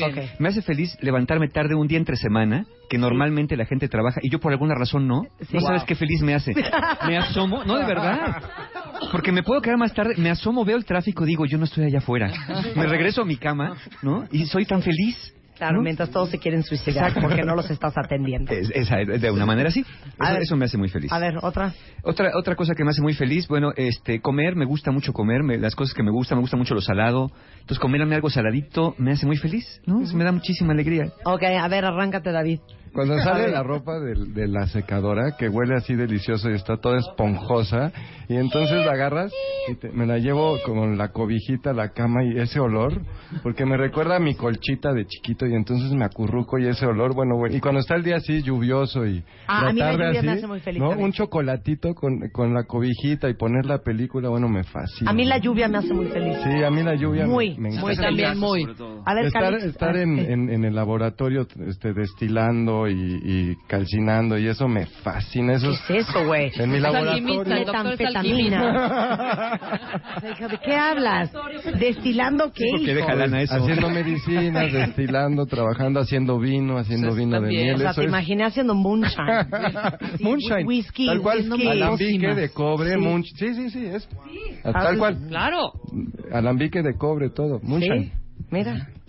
Barrica, todo. Calixto, No, así. pues, la- Yo estar trabajando con ratas, en el laboratorio, oh mi Dios. A ver, ¿qué te hace No, feliz? estar con la familia, disfrutar de una semana fuerte, pero el fin de semana tener a la familia y que estemos todos juntos es fantástico. Sí. Esperar la- una comida, por ejemplo, en donde sé que voy a disfrutar la comida y, y entre más la esté esperando, el hecho cuando se me sirve, O sea, los 30 minutos de espera a la, a la Domino's Pizza, eso te prende. No, no, no. estar hablando en el sentido de... Ahí dejen de a- expresarse al a- doctor, hombre. No sean groseros. Voy, a, voy, a, voy camino a, a- a comer y pensar que me voy a disfrutar tal vez una pechuga de pollo. Y, y en ese momento, cuando llega ese, ese preciso momento, me hace muy feliz. Abrazar a una gente que quiero o dar una clase en donde todos me entendieron. Mira lo que ya te puso el ¿Qué chato más? de fondo. ¿Qué más, doctor? No, ¿Qué más? Platíquenos, platíquenos. Entonces, esa, esas circunstancias me hacen Muy feliz. Muy feliz. Muy feliz. A ver, la, la, la lana. No, ¿Cuál bueno. Sherwell habla? A bote pronto porque me, me- me perdí un segundo, pero yo creo que son, son muchas cosas. No, a ver, tiene Ahí- na, na, na, ahí van na. unas, ahí van unas. Por supuesto, igual que Eduardo, pues pasar tiempo con, con mi familia, mis papás, mis hermanos, con mi novia también, y así hagamos cosas este, tan como ir al cine el domingo o algo Sí, así. pero tienes Es que ser más padrísimo. específico. Tiene que No, ser el pellejito que tiene mi novia entre la oreja y el cuello y sobárselo. Me hace muy feliz. Cosas específicas. Te, te está escuchando y no tiene, no tiene ningún pellejito. Perdón, hija. Bueno, Bueno, esa este- carnita suave, Ah. esa parte. No, y, y hay cosas más. A mí, a mí, por ejemplo, mi trabajo también, a mí me, me hace muy feliz llegar todos los días a mi oficina. Tengo un trabajo en el que veo a mucha gente y eso me hace feliz. O sea, estoy todo el tiempo con gente.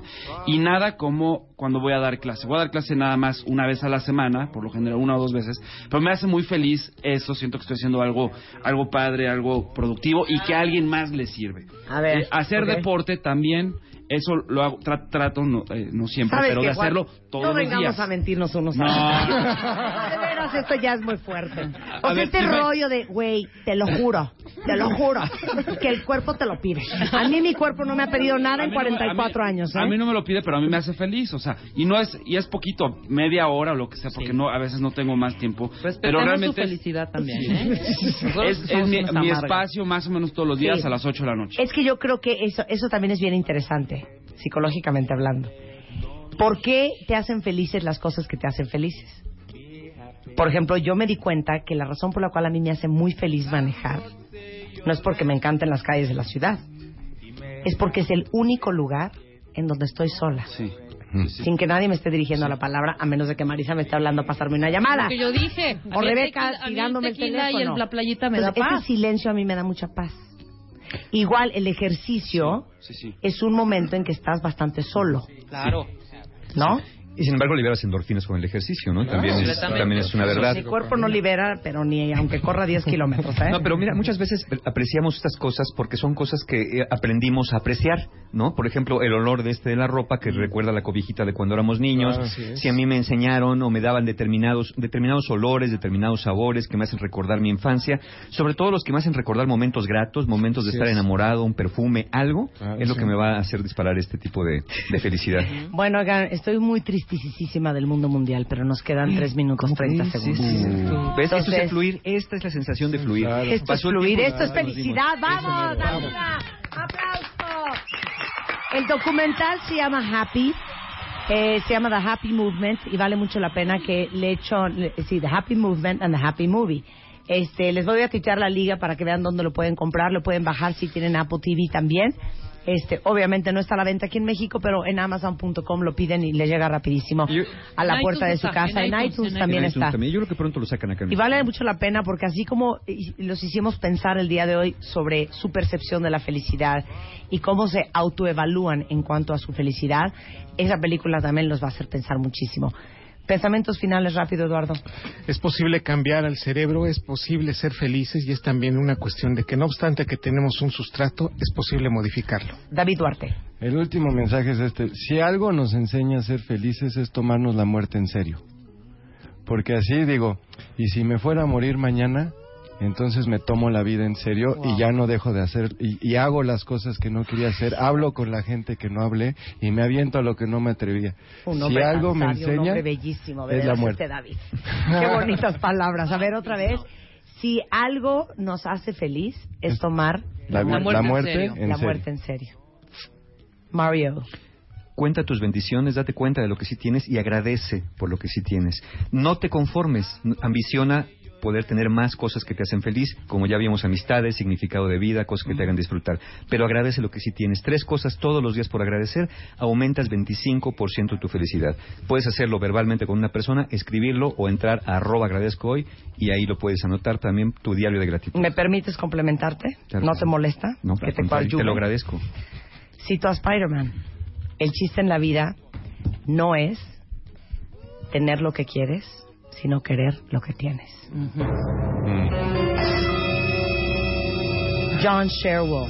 Bueno, eh, pues a todos los cuentavientes vean el documental, está muy padre. Eh, si creemos que somos que somos felices, yo, yo me considero alguien feliz, pero creo que aprendí que hay espacio para ser más felices todavía. Entonces vean el documental, eh, retomo lo de lo que dice Mario, hay que ser agradecidos y creo que algo que, que aprendí, Marta, es que para ser felices no esperemos a recibir, no esperemos lo que vamos a comprar, lo que nos van a dar, sino en vez de recibir, si nosotros damos, eh, creo que nos puede hacer mucho más felices. Muchas gracias, John.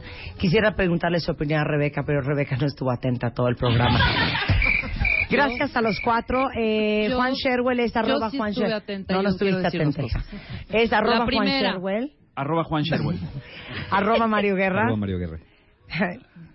David Duarte ya nos David promete Duarte que no este fin nos va a hacer felices. ¿Cuál es tu mail, aunque sea? El, el, el ¿O tu Face- blog? David ¿Tu Facebook? Duarte Espagiria. David Duarte Espagiria. No, no, no podía ser Gutiérrez, tenía que ser Espagiria. David Duarte Espagiria en Facebook. Y el doctor Eduardo Calixto. Arroba Ecalexto. Pues un placer tenerlos a los cuatro. Es increíble compartir un espacio con gente tan inteligente y tan preparada. Increíble. Vamos a abrirte tu Twitter. Que sean muy felices todos. Que sean felices. Que sean felices. Si no es uno quién, si no es ahora cuándo. Mis amores, mis gordos. No. Hacemos una pausa rapidísimo. Ya volvemos después de este corte informativo. No se vayan.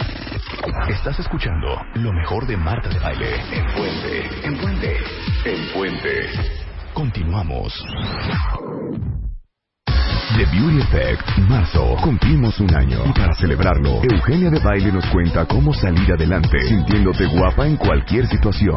Love yourself, cambia de chip, reconcíliate con todo lo que eres y acepta lo que nunca vas a hacer. Además, te decimos cómo hacerle para que no se te note la desvelada, qué vas a usar según tu edad y cómo aprender a reírte de ti misma. The Beauty Effect, la única revista 100% de belleza en México.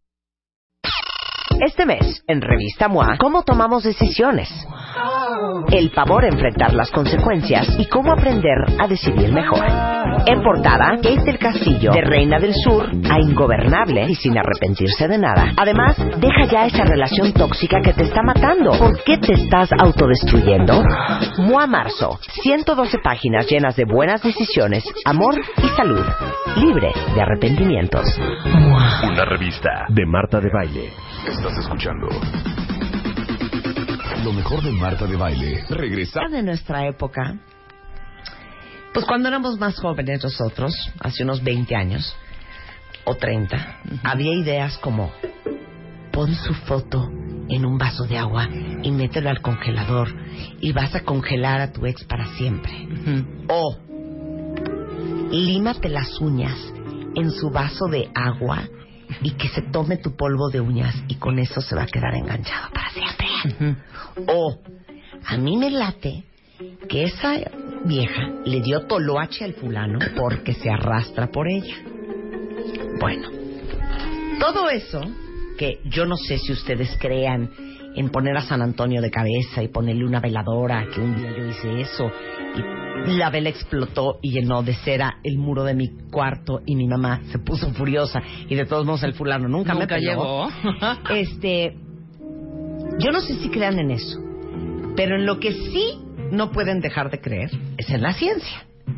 Y hoy invitamos al doctor Eduardo Calixto, que es médico cirujano, pero lo más importante es que es doctor en neurociencias de la UNAM, tiene un postdoctorado en fisiología cerebral de la Universidad de Pittsburgh, es nuestro neurofisiólogo de cabecera, amigo, hermano, compañero, especialista, colaborador. Y hoy vamos a hablar de cómo el cerebro construye el amor. Todo esto para explicarles científicamente cómo ustedes pueden generar que el cerebro de la persona a la que ustedes aman o que ustedes quieren que las ame genere y construya amor hacia su persona. Así es. ¿Lo dije bien? Muy bien, sí. Muy bien. excelente. Ok, entonces pongan mucha atención, saquen papel y pluma si necesitan hacer dibujos, hacer croquis, para que entiendan muy bien cómo el cerebro construye el amor. El cambio neuroquímico, la organización anatómica, el procesamiento de no quererse separar, el procesamiento de te extraño y realmente lo que tú me estás diciendo sí lo siento. Y te quiero. Y te quiero y, y te amo y, y la diferenciación de esa parte, por supuesto. Tres aspectos fundamentales. Uno a nivel psicológico, otro a nivel neuroquímico y otro a nivel psicológico. Ok, como psicológico, Social ah, y social, psicológico y neuroquímico. Exactamente. Ok, vamos parte por parte, Eduardo. Muy bien. Sé suave con nosotros. Si lo vemos a nivel social y yo quiero estar bien con una persona, hay que tener un entusiasmo mutuo. Si esto lo construyo de una manera dinámica, el proceso hace que los dos liberemos oxitocina, que los dos empecemos a liberar dopamina y que empecemos a activar neuronas en espejo, que entonces las sonrisas se comparten. La gran mayoría de nosotros o de las parejas fueron amigos. Y ese procesamiento de compartir la sonrisa, la mirada en un momento tal vez crítico. Las cosas que nos gusta hacer en común. Exactamente, ahí empieza. Entonces, cuando compartimos el éxito con la pareja, cuando compartimos la situación de felicidad y que me, que me digas, oye, fíjate que me saqué 10 en el examen, perfecto, y yo me saqué 8, pero me da gusto que te hayas sacado el 10. Cuando te aprobaron a ti el proyecto, y no lo pude, pero me da gusto realmente, y es honesto ese evento, automáticamente el cerebro empieza a disminuir todos los filtros que le podemos poner a las personas.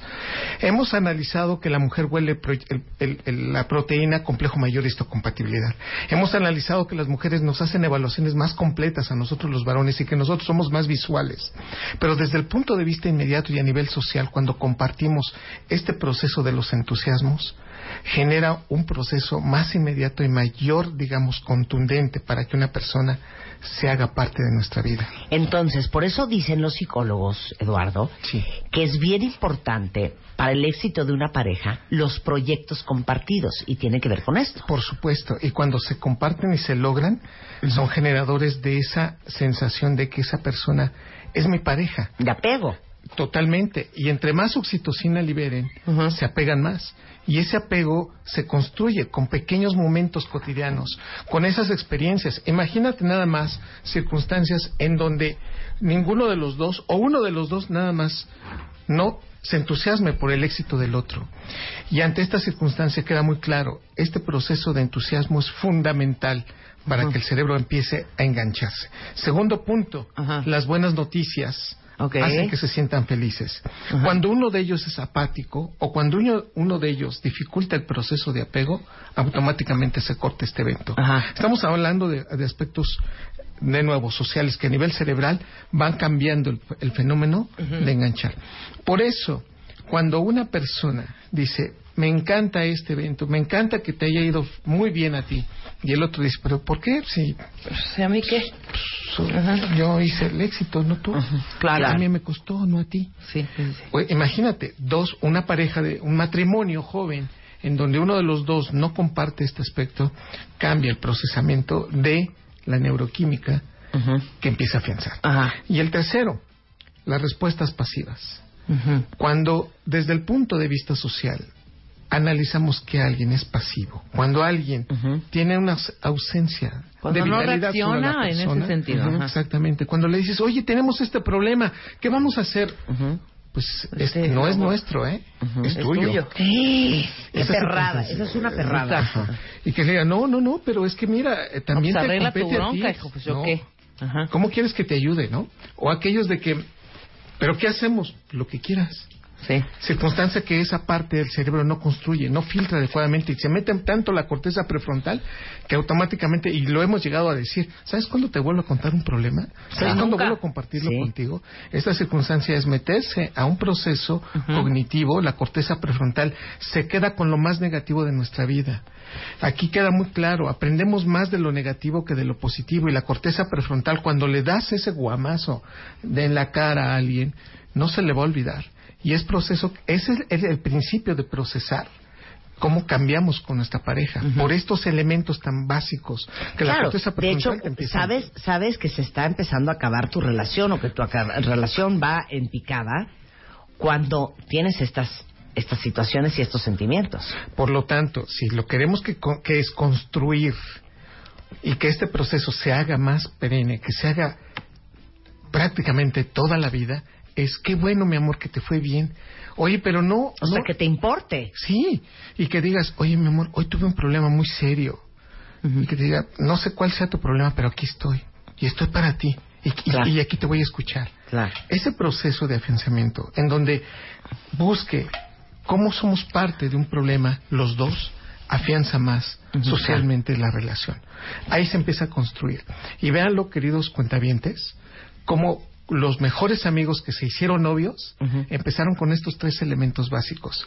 El compartir, el ser soporte mutuo y además no ser ausentes. Sí, claro. Estos elementos que se llevan en la pareja son fundamentales y construyen, dan el primer andamiaje. Este artículo fue publicado en Scientific Mind por Pileggi y otro por Epstein, en donde habla perfectamente bien de estos elementos Qué increíble. Entonces, socialmente, para que haya apego con, con, con una persona, esperando que se vuelva tu pareja, o que siendo tu pareja haya más apego, es entonces compartir los éxitos, soporte mutuo, un poco lo mismo. Este, ¿qué más? Sentirse felices por el éxito del otro y también ser presente, Y que te importe que estés ahí. lo del otro. Entonces, la próxima vez que diga, ay, pues es que a ella le encanta estar con mi suegra y entonces eh, para ella es súper importante ir a comer los domingos a casa de sus papás. Y a la verdad, a mí no me importa. Pues que te empiece a importar, ¿eh? Sí, claro. Porque ¿Para un día su cerebro se va a desconectar del tuyo. Así es. Segundo Chihuahua. punto, fundamental. Si queremos hacer que la neuroquímica cambie, porque Ahora vamos a la parte neuroquímica. Ya hablamos de la parte social. social, Ok. que tiene base también neuroquímica. Pero esta parte neuroquímica, fíjense bien, queridos cuentavientes, son cuatro puntos fundamentales. Y por favor, yo sé que a lo mejor hay crisis en este momento. ¿Nos vamos a divorciar, sí o no? Yo sé que a lo mejor estamos a punto, ¿no? Que, Ma- De María, tronar. que- quiero hablar, que queremos hablar, o tenemos que hablar, Raúl, ¿no? Este tipo de cosas es, uno, dos, construyen una pareja. Y vea usted nada más lo hermoso. Antes de comunicar cualquier cosa, el abrazar, el acercarte a la persona, el generar ese proceso sin decir absolutamente nada y tratar de que su respiración se haga junto con la tuya, la Se misma, sincronice. se sincronice en esta respiración, que dentro de muchas filosofías y, y de procesos de apegos están ya estudiados, empiezas a liberar más dopamina que si tú llegas y le das un beso a alguien. El hecho de escuchar tu respiración y tratar de que se haga igual que la de ella, incrementa a nivel cerebral liberación dopaminérgica por parte del núcleo accumbens, generando un fenómeno de emoción. Se los digo abiertamente, si tú vas a empezar una sesión de besos, si tú quieres que alguien te perdone, el procesamiento es no decir nada, acercarte y abrazar y escuchar su respiración. Inmediatamente a lo mejor te van a increpar. ¿Qué traes? No, no, no. No digas nada. dame dos Permíteme segundos. escuchar tu respiración. Entonces tratas de sincronizar la tuya con la de él, Claro. la de ella con la tuya. automáticamente el cerebro, si, hiciera- si le tomáramos una resonancia magnética en ese momento, un electroencefalograma, veríamos algo maravilloso. Primero la liberación y activación ¿no? de dopamina, una disminución de la corteza prefrontal, que eso es realmente, de eso se trata, parte del amor. Quitar filtros, ser felices, aceptar cómo es la persona. Porque el corazón no entiende razones. Eh, y que es el cerebro el que ama y le damos la vuelta en el giro del cíngulo y deseamos con la amígdala cerebral y nos podemos recordar con el hipocampo y la corteza prefrontal nos pone tontos. Bueno, de toda esa idea, lo que queremos es, a través de ese vínculo de la respiración, construimos. Ok, abrazo y respiración, Abrazo punto respiración, un número uno punto para liberación de oxitocina Y de Digo, y de, dopamina. y de De dopamina. Ok. Si eso lo hacemos, nos vamos a dar cuenta cómo vamos a extrañar más a esa persona. Pero aquí está lo maquiavélico también, nos van a extrañar más. Entonces, el mensaje es, ¿quieres que te extrañen? Ubica la respiración, júntense, respiren igual y procuren hacerlo. Y te vas a dar cuenta que después te van a decir, gordo, te extraño tanto. Ahora que no estás conmigo y tú, claro, hicimos este ya curso. sabes que no fue toloache, Ya fue sabes sincronización de, de la, la respiración, respiración. y el abrazo. Por supuesto. Me gusta. Ok, segundo. dos miradas sinceras. Entonces, antes de llegar también al beso, es vernos a los ojos en promedio de 15 a 30 segundos. Con esto generas, si tienes buenas neuronas en espejo, si tienes buena salud mental, o sea, si no tienes odio, si no tienes rencores, en ese momento, además de estos dos eventos que hemos dicho neuroquímicos, de liberación de oxitocina y de dopamina, empiezas a liberar endorfinas. No hay ningún proceso fisiológico que sincronice más la liberación de endorfina que tener a tu pareja frente a ti y verla a los ojos. Para ahí. Estamos de acuerdo todos, cuentavientes, que cuando empezó nuestra relación, veíamos a nuestra pareja a los ojos. Totalmente, y te decías todo con los ojos, y ahora qué oso. Lloras. Hija, o sea, por. O sea, No, pero que, que inclusive hasta te dicen, ya no me ves como antes, ¿no? Sí, claro. No, es que ya no me miras con los mismos ojos que me mirabas antes. A mí me dicen mucho, sobre todo Luisa y Elo y Luz, que les trauma cómo me mira a mí Spider-Man. Con esa mirada de... De perrito y De cachorrito. De, de cachorrito bebé. Sí. Entonces, y eso es instintivo Sí. cuando estás en una relación al principio para liberar dopamina y endorfinas. Y entonces la endorfina engancha a través de otro proceso de adicción. Ajá. Lo que estamos haciendo constantemente ante estas circunstancias es que la endorfina nos hace sentir placer, nos quita dolores, nos hace sentir bien. O sea, es una de las partes fundamentales para sentirnos más ligeros. Sí, claro, Es claro. un procesamiento. Claro. Bueno, verse mutuamente o el procesamiento de sentirse cercano a esta persona libera endorfinas. Entonces, nada más, fíjate, si no decimos nada y nada más nos vemos, si después sincronizamos la respiración, ya tenemos dos elementos que van a ayudar muchísimo. Es que Marta no Rebeca, aguantaría ni cinco Rebeca. segundos viendo los ojos porque se cargaría de música risa. romántica, Luz. Se Mírame a los ojos. Mírame en los ojos. Ay, qué bonito. Mira qué bonita amistad. ¿No sentiste? Que me estás dando un repele. No, no puedo te da- voltear a te ver da como- 30 te da segundos a como- Rebeca. te da como osito. Me da como penita ajena. Ay, qué Sí. mala. Pero, Ay, qué pero, feo. pero esto es con las personas indicadas. Claro. Ese es es el punto. Es en el amor. Es en el amor, Exacto. carnals. y, y si tú te das cuenta... Pero si lo hacemos ahorita, o sea, sí es así de...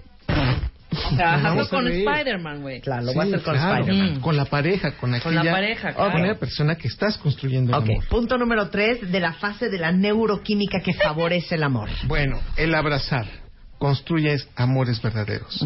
Entonces, fíjate nada más en esto. Es un ejercicio maravilloso. Están los dos parados. Otra vez vemos. abrazar. Ah, no, pero ahora fíjense en este juego. Espérate. Estamos juntitos y en ese momento tú le pasas la mano por arriba del hombro Y dejas ir poco a poquito tu peso sobre el de él o en este caso un varón sobre el de ella, sin llegar a vencer la posición Sí, que qué te va a dar. Sí. Ajá. Pero es poco a poquito. Entonces primero recargas el hombro, luego el brazo, luego te dejas ir poco a poquito y él o ella va, automáticamente va a generar una una fuerza totalmente proporcional al- a la presión de tu cuerpo que le estés dando. Y este juego lo puedes mantener durante cinco minutos. A lo mejor esta persona va a voltear y te va a ver, ¿no? En el caso de tu pareja, y tú lo puedes mirar, le puedes dar un beso, pero déjasle cargado tu cuerpo. Esta sensación, este ejercicio, se hizo un estudio en la Universidad de Birmingham, indica claramente que de todos el 100% disminuyó la tensión, incrementó la sensación de relación, se vieron muy favorecidos y además permite una mejor construcción de elaborar discursos entre ellos. Conclusión. Para construir el amor sí necesitamos este proceso corporal carnal, pero de una manera muy básica. Podemos estar formados para entrada al cine, podemos estar formados para entrar a un evento, y si esto lo hacemos en forma constante, el cerebro inmediatamente, además de liberar todos estos procesos neuroquímicos, afianza la pertenencia a la persona. A ver, te voy a hacer una pregunta. Hay gente, yo soy una de ellas, que no puede estar con alguien más sin estarlo tocando. Incrementas la liberación de Estás oxitocina. incrementando Yo con siempre tengo que estar tocando, no, no solamente Ah, con Spider-Man, gente. en general, Con las personas. toco, Estás siempre haciendo estoy vínculos tocando muy fuertes, Marta. Bueno, lo que estás haciendo es una construcción social hermosa y, y esto hace que las personas se sientan con, con mucho apego hacia ti. Y entonces, de cuando a ti te pase algo, o una situación que digamos, es que Marta está enferma, por ejemplo, ¿no? Es- esta condición hace que la gente diga, me siento mucho que lo que te está pasando, quiero ayudarte. Estas personas construyen fenómenos sociales muy fuertes y es por eso que haces que las personas te quieran más. Ahora, no sé, ¿ustedes no tienen pareja que ame currucarse? Es, ¿Currucar? Es eso, es, Es lo que está diciendo la Juan currucada. reza, me llora, es más, hasta me mueve en la noche dormida para que yo ponga Porque mi cabeza en su pecho, Exacto. aunque se me tronche el cuello, que ya vean que tengo el cuello mal. Sí. Eso es parte también de lo que estás de lo que hablando. estamos hablando. Esto lo hicimos a nivel de estar parados, estar de pie, pero también lo podemos hacer. O este es el mismo procesamiento de dormir de- en cucharita. Mm. Es el mismo proceso de cuando estás en el cine, pones el brazo y la otra persona te pone la cabeza en tu hombro. Claro. Ok.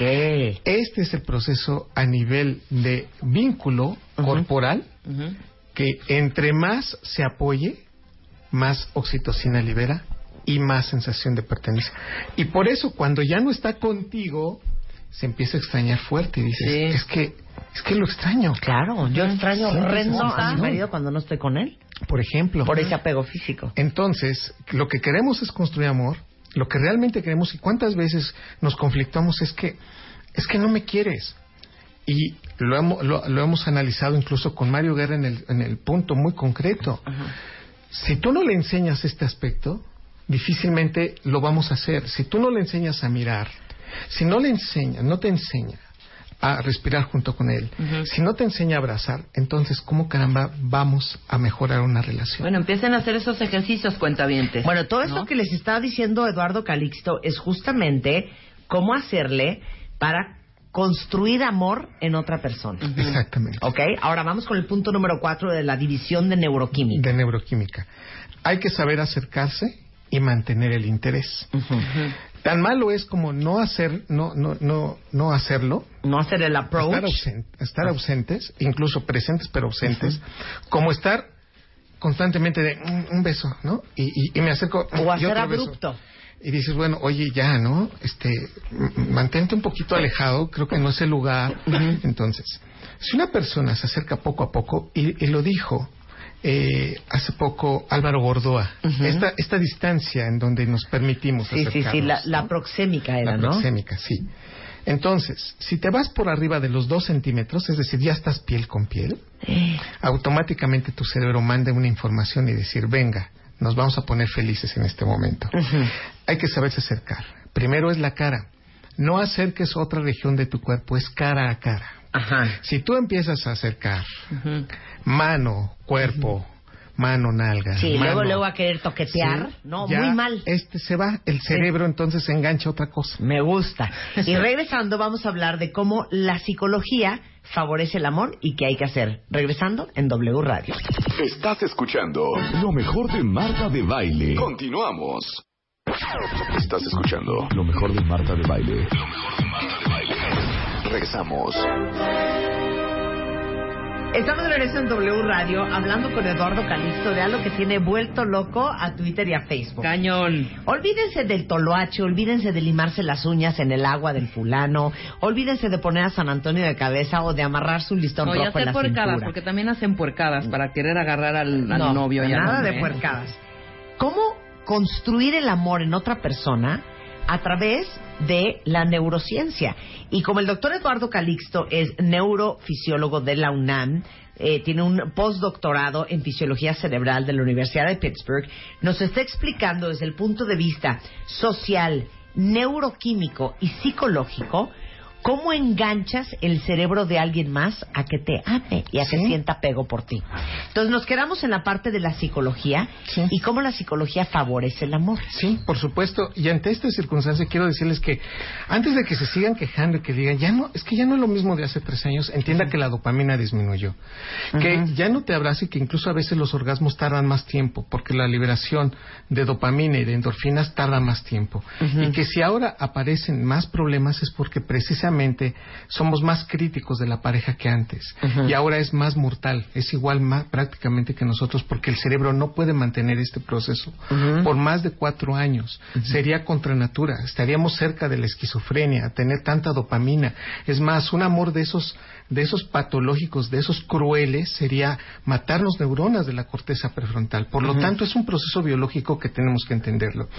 Pero desde el punto de vista a nivel psicológico, punto número uno, cuando estamos con una persona, copiamos ademanes, palabras. Sí. Empezamos a resolver problemas como lo resolvería esta persona. Cuando una persona convive por, en promedio, 12 meses, se empiezan a copiar detalles del otro. Y empezamos a hablar con algunas palabritas como las dice él. ¡Ay, qué lindo, ¿no? Cuando yo no lo decía. Si uno se mimetiza. Exactamente, ese proceso es construcción. Hoy tenemos que reconocer que hay varios estudios incluso a nivel desde cómo nos atiende una persona y cuando alguien repite lo que le acabo de decir, damos más propina, por ejemplo. Cuando alguien nos dice algo que queremos que nos digan, nos vamos más contentos.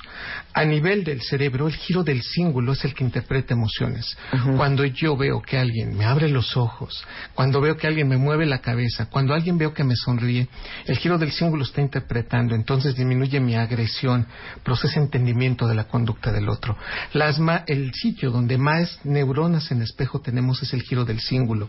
Por eso si la otra persona está llorando, y yo tengo buena salud mental, me tengo que tranquilizar. Es pro- por esa razón que el giro del cíngulo cuando se activa dice, te acepto como eres. Está bien esta circunstancia y este problema, lo vamos a resolver. Pero entre más copiemos cosas, el giro del cíngulo atenía- atenúa más. O sea, ¿cómo? Aquí va el punto. Si yo me voy a pelear con mi pareja y en este momento le digo, es que tú dijiste esto y además resolviste de esto de esta manera y no era lo que habíamos acordado.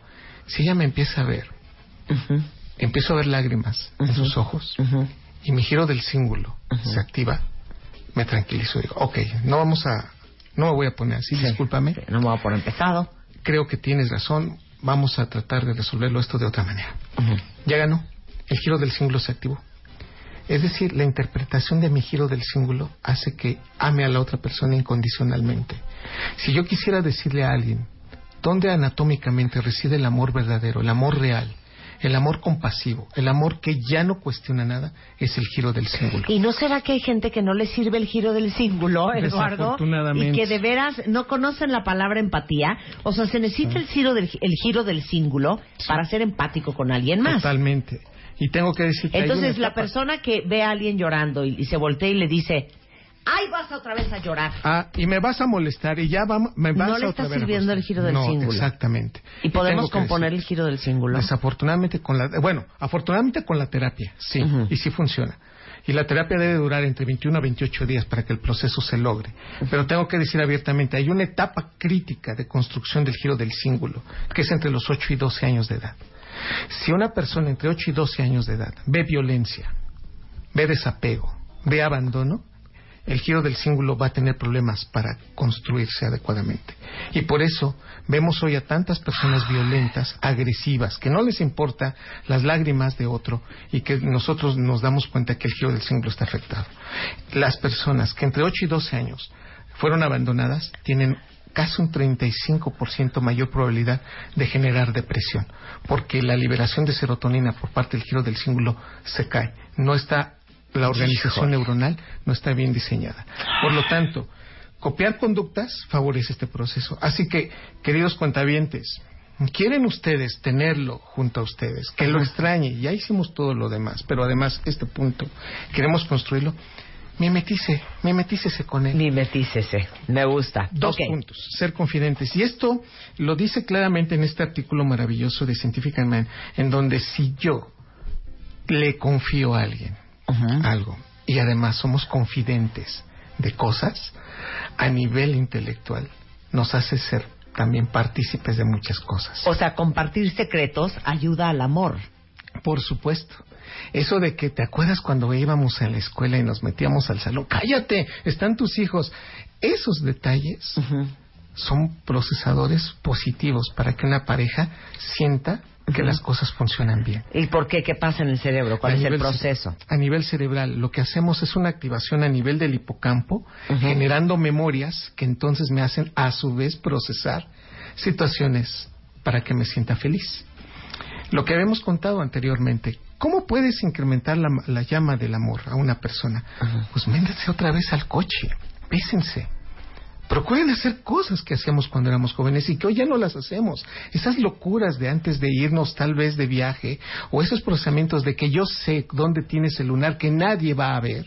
Claro. Esos elementos se construyen. Pero sabes, sabes que también ese jueguito de, ay, ¿te acuerdas el día que, que llegaste tú y no nos conocíamos y nos presentaron y entonces yo me moría de pena y entonces tú me ay, claro, y entonces yo me volteé y te dije, todo eso de recordar los momentos en que empezaba la relación es un gran ejercicio para Por reconectar. supuesto. Y entonces no, acuérdate del primer beso, de que si te daba pena, de que qué te dijo él, de que qué dijiste tú, de que todo ese cuenterete Claro. es muy divertido volverlo a vivir. Totalmente. Yo te diría, Marta, queridos cuentavientes, acuérdense del primer beso que te diste con tu esposo, con tu pareja. Ay, ya. Y eso así de, acuérdate la emoción y cómo fue. Y a lo mejor ni siquiera fue el mejor. Pero esa circunstancia libera dopamina, activa la amígdala cerebral, te reconecta con el hipocampo y ve esta, esto maravilloso. El hipocampo no tiene emociones, tiene recuerdos. La amígdala cerebral tiene las emociones y las conductas, pero no se acuerda de nada. Juntas las dos con estos eventos y entonces favoreces que la persona diga, ¿Qué me va- ¿De qué nos íbamos a pelear? Ya no sé, gordo, pero ¿te acuerdas de esas primeras experiencias? Claro. Y rompes Por con supuesto. Ahora, la que sigue la adoro. Escribirle. Escribirle. Ayuda al amor. Si tú tienes el detalle de con pocas palabras decirle por qué lo quieres, es más, se los voy a Por eso poner... hay tanto pleito en los, por los WhatsApps. Porque te mandé un. WhatsApp y no me contestaste, porque te mandé un mensaje, porque te mandé un mail y nunca me pelaste. Todo eso enchila mucho a la pareja. Sí, por supuesto. Pero, y ante esta circunstancia, querida Marta, queridos cuentavientes, el mensaje es este. Si puedes, hoy, háganlo de esta manera. Después de que te acercaste, te alejaste, después de que ya lo abrazaste, que sincronizaste tu respiración con él, dile, ¿por qué es importante que esté en tu vida? ¿Y cuál es la magnitud de lo que es esa persona contigo para siempre? Pero escrito. ¿Sí?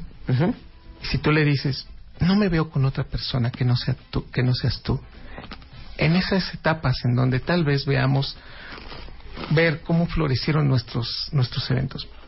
Porque te quiero, porque eres muy importante, porque realmente eres el ángulo de mi vida, la base que me sustenta y que me hace ser feliz.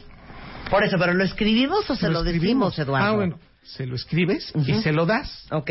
Y entonces en tu presencia él lo va, ya sea que lo, te lo, lo lea en voz alta o ya sea que lo esté leyendo, vas a ver el cambio de actitud que esa persona va a tener. contigo. Ahora, igual puede ser en un WhatsApp. ¿En puede un ser mail? un WhatsApp, puede ser un mail, Muy bien. pero ese ejercicio Lo puedes hacer en diversas magnitudes, con frecuencia distinta, pero funciona porque funciona. A nivel cerebral, entonces, va a ser condicionante de muchos eventos y entonces va a decir, es que ya no me has escrito, es que ya no me pones las cosas. Y naturalmente, si lo haces consecuentemente, esto hace que a nivel cerebral genere ese reforzamiento de las parejas. Mira qué bonito. Y tenemos uno último espectacular. Sí.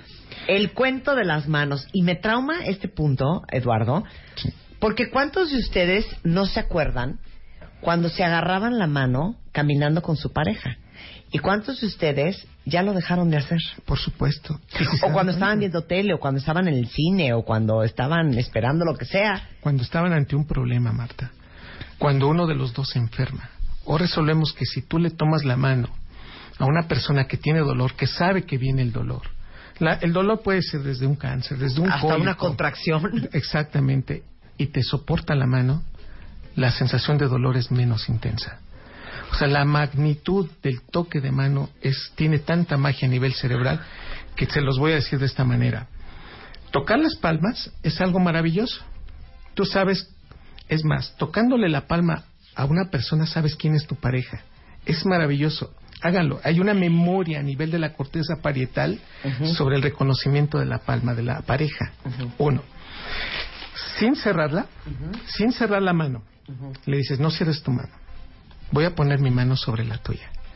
Mis dedos sobre tus dedos. Palma con palma. Permíteme verte, permíteme estar junto a ti. Y entonces empiezas a hacer una caricia, empiezas a sentir cosquillitas y el otro, entre que la aleja y la acerca, este proceso, frotando ligeramente, acariciando, alrededor de entre 3 a 5 minutos, este proceso genera que el cerebro empiece a cambiar, a atenuar problemas, a disminuir el enojo, a liberar más oxitocina, a sentir que la persona me está haciendo caso y va a querer discutir. No, no, no, permíteme, no me digas nada, déjame seguirte tocando la mano. La corteza parietal. Qué la miedo ser tu pareja, frontal, ¿eh? Qué miedo ser tu pareja, ¿eh? Todo bajo control. La, la corteza límbica empieza a disminuir y automáticamente, después de estos tres o cinco minutos, que venía ofuscado, que venía enojada, ¿de qué íbamos a hablar? Se está tranquilizando. O sea, sí hay una explicación científica de, de agarrarse las manos. Exacto. Entonces es un incremento en la actividad cortical sobre de las áreas cerebrales que mayor sensibilidad tienen. ¿Cuáles? Las manos, y si después de esto rematas con un beso, activas prácticamente el 40% de la corteza que, se, que siente en el cerebro. Por eso no des palmaditas en el hombro, no le tomes la espalda, no le tomes la pierna, son las manos.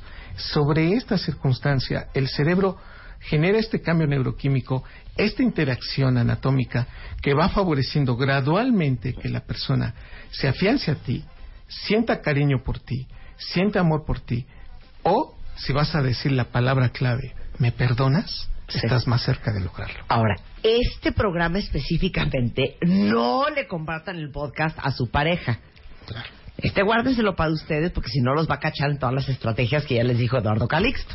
A nivel cerebral, entonces lo que estamos logrando es construyendo esta parte que a veces nos dicen, pero ¿cómo le hago? Llevo 20 años con esta persona y a lo mejor hoy ya no hago lo que hacíamos cuando éramos jóvenes. Hay que entender que eso es natural, hay que entender que el amor cambia, hay que entender, como dice Lucy Romero, es un proceso que se va modificando gradualmente, pero ante esto a nivel cerebral hay que ayudar a construirlo. Y ante esta circunstancia el mensaje es, hay que darle estrategias al cerebro, hay que activarlo, hay que procesarlo, hay que ayudarlo con esta neuroquímica y esta psicología, que si entonces entendemos que somos confidentes, si sabemos que nos está escribiendo, si copiamos las conductas, si tocamos su mano, créame que a nivel psicológico lo ayudamos y todavía si a nivel neuroquímico lo favorecemos y somos soporte mutuo de entusiasmo y nos sentimos felices porque está yéndole bien, bueno, estamos haciendo que la relación pueda funcionar mejor. Oye, pero dime una cosa. Todas estas cosas que mencionaste, el abrazo, el mirarte a los ojos, el agarrarte de las manos y otras, son cosas que hacemos de una manera totalmente inconsciente. Porque hasta seguramente hoy que escuchamos a Eduardo Calixto todos, sabemos que esto tiene repercusiones en la neuroquímica cerebral, etcétera, etcétera. Esos instintos básicos del ser humano, ¿de dónde vienen? ¿O cómo se generan? Tenemos una evolución filogenética, es decir, de los simios, Ajá. de cómo hemos hecho tantas cosas y los hemos procesado a nivel humano. Primero, el aci- acicalamiento. Nosotros ya no nos acicalamos, ¿no? Ya no nos hacemos piojito. Sí, estarnos quite. Bueno, sí nos hacemos, de hecho, ¿eh? Digo, no nos quitamos las pulgas de los pelos, Claro, pero, sí nos estamos sobeteando todo el día. Claro, pero de eso, eh, eh, de eso migró al ser humano al abrazarnos, al, al- al- al hacer el apego a través del contacto piel con piel, al tomarnos la mano. El beso. El beso evolucionó porque los primeros primates masticaban la madre y se lo pasaba a la cría a través de los labios. O sea, a través de la boca y tocaban los labios. Y eso hizo que el cerebro generara una gran sensibilidad, grandes terminaciones nerviosas en los labios que entonces detectaban pH, piel, temperatura. Y entonces Qué interesante. ¿Quién habrá sido los hizo- primeros que se besaron? nos empezamos a besar frente a frente. ¿Cuándo habrá empezado la lengua? Porque ¿qué invento es ese? Claro, Ah, la lengua. ¿Qué invento es ese de la lengua? Por eso, porque Pues es el se beso francés o compatibilidad. ¿De qué vendrá el beso francés? ¿Habrá sido un francés el No, que bueno, metió la, la lengua por primera vez? Pero lo que sí liberamos es más dopamina cuando más lengua se toca, cuando más humedad se siente y cuando más perspectiva de saber qué es lo que sigue viniendo. Es una Por eso les digo una cosa, por todo lo que acaba de decir el doctor Eduardo Calixto y todo es una cerda, nunca he ¿Eh? entendido eso de ¿Eh? estarse besuqueando con gente que uno ni conoce. Nunca he entendido eso tuyo. De que dices que has besado un chorro de gente porque Lo te da y igual. Lo mío, lo mío, lo mío es besar. el beso. Fíjate Sí. que yo puedo besar apasionadamente Con a que no alguien nos dé una con que yo estoy todo está bien. conectada. Pero así de que estaba borracha y estaba en un antro y eran las Ay, un 12 de la no mañana y me gustó un fulano y me besuqué, no hay mor, no hay forma. Sí, pero ¿Cómo ya vas a permitir que alguien te meta la lengua a la boca? Ay, qué deli. ¿Por qué Eres no? una cerda. Tus peores cosas te has metido a la boca. O sea, una lengua es una lengua. Por eso, te lo juro que prefiero otra cosa que la lengua. Puta. No, no, te lo juro que sí. Ya- y hay que O reconocer sea, la que- lengua trae un chor- chorro de bacterias Sí. y de cosas, Ay, ¿tú hija. crees que el otro no? Hombre. No, pero el otro por lo menos no sé, hija. Pero No tú está no sabes- expuesta a una cochinita, a un huevo frito, yo qué Bueno, sé. tú no sabes si fue. Perdón esta Si dos segundos hace, a- antes fue al baño. No sabes. No, bueno, aquí lo ¿Hacer que pipí? hay que reconocer... hay que Imagínate. reconocer- No, sí está grave. Sí está grave. O sea, sí está- pero la sea, lengua es Pero, pensemos en- en, en- todo lo que nos metemos a la boca. la fisiología de esto, Ujú. es que besamos las regiones que más sensibilidad tienen y mayor densidad de terminaciones nerviosas tienen. Por eso, besar la espalda, bueno, pero hay que besar las regiones en donde mayor sensibilidad. Ah, Basamos- claro, por partimos de los labios. Sí, pero estamos hablando de la lengua ahorita. Sí. Sí, de meterse, de De, meterse de- la de lengua estar tu recibiendo una lengua en tu boca. Eso no es cual- eso no es cualquier cosa. Y pipí. Y quién sabe si cola de otra. o sea, también. Eso, perdónenme. Las cosas como son. que te digo, no puedo Las cosas- las cosas que dices. Las cosas y luego me regaña a mí. O sea, hija, ¿tú qué sabes o qué? Pero la boca igual no sabes dónde estuvo, hija. Mm. Bueno, también. Claro, sí, claro. Todo mal, todo mal. Claro, Bueno. claro. Ahí O sí. sea, pata, cola, Pata, boca, cola, lengua, todo mal. Pero bueno, somos los únicos, bueno, realmente desde el punto de vista filogenético, Sí, algunos simios, el puercoespín, sí. tienen sexo oral, ¿sí? Ajá.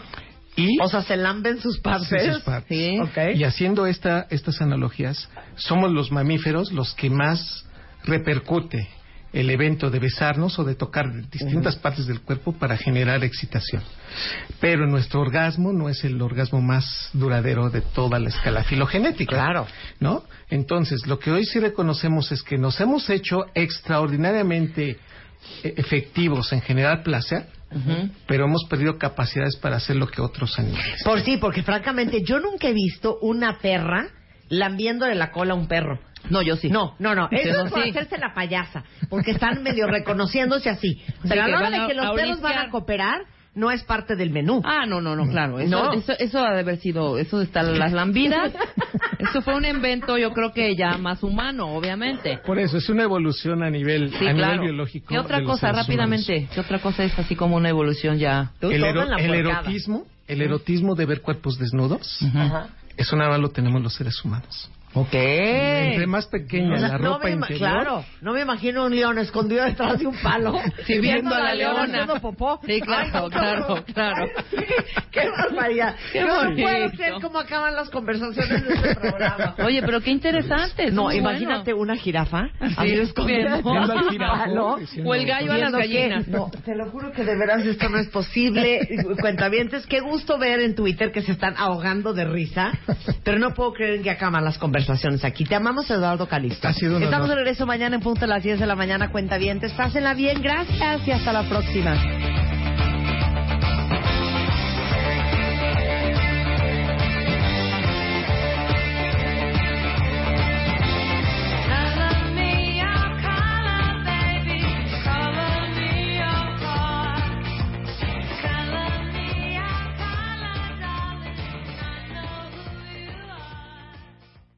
Este mes en la revista Bebemundo, 25 páginas sobre el bullying, cómo detectarlo y prevenirlo, pero sobre todo, cómo actuar. Reduce las molestias del reflujo, conoce sus causas, síntomas y el posible tratamiento. ¿Sabes qué le estás dando de comer a tus hijos? Aprende a leer las etiquetas y descífralo. Además, te decimos el momento ideal para anunciar tu embarazo y cómo recuperar tu figura después del parto. Esto y más en la revista Bebemundo de marzo.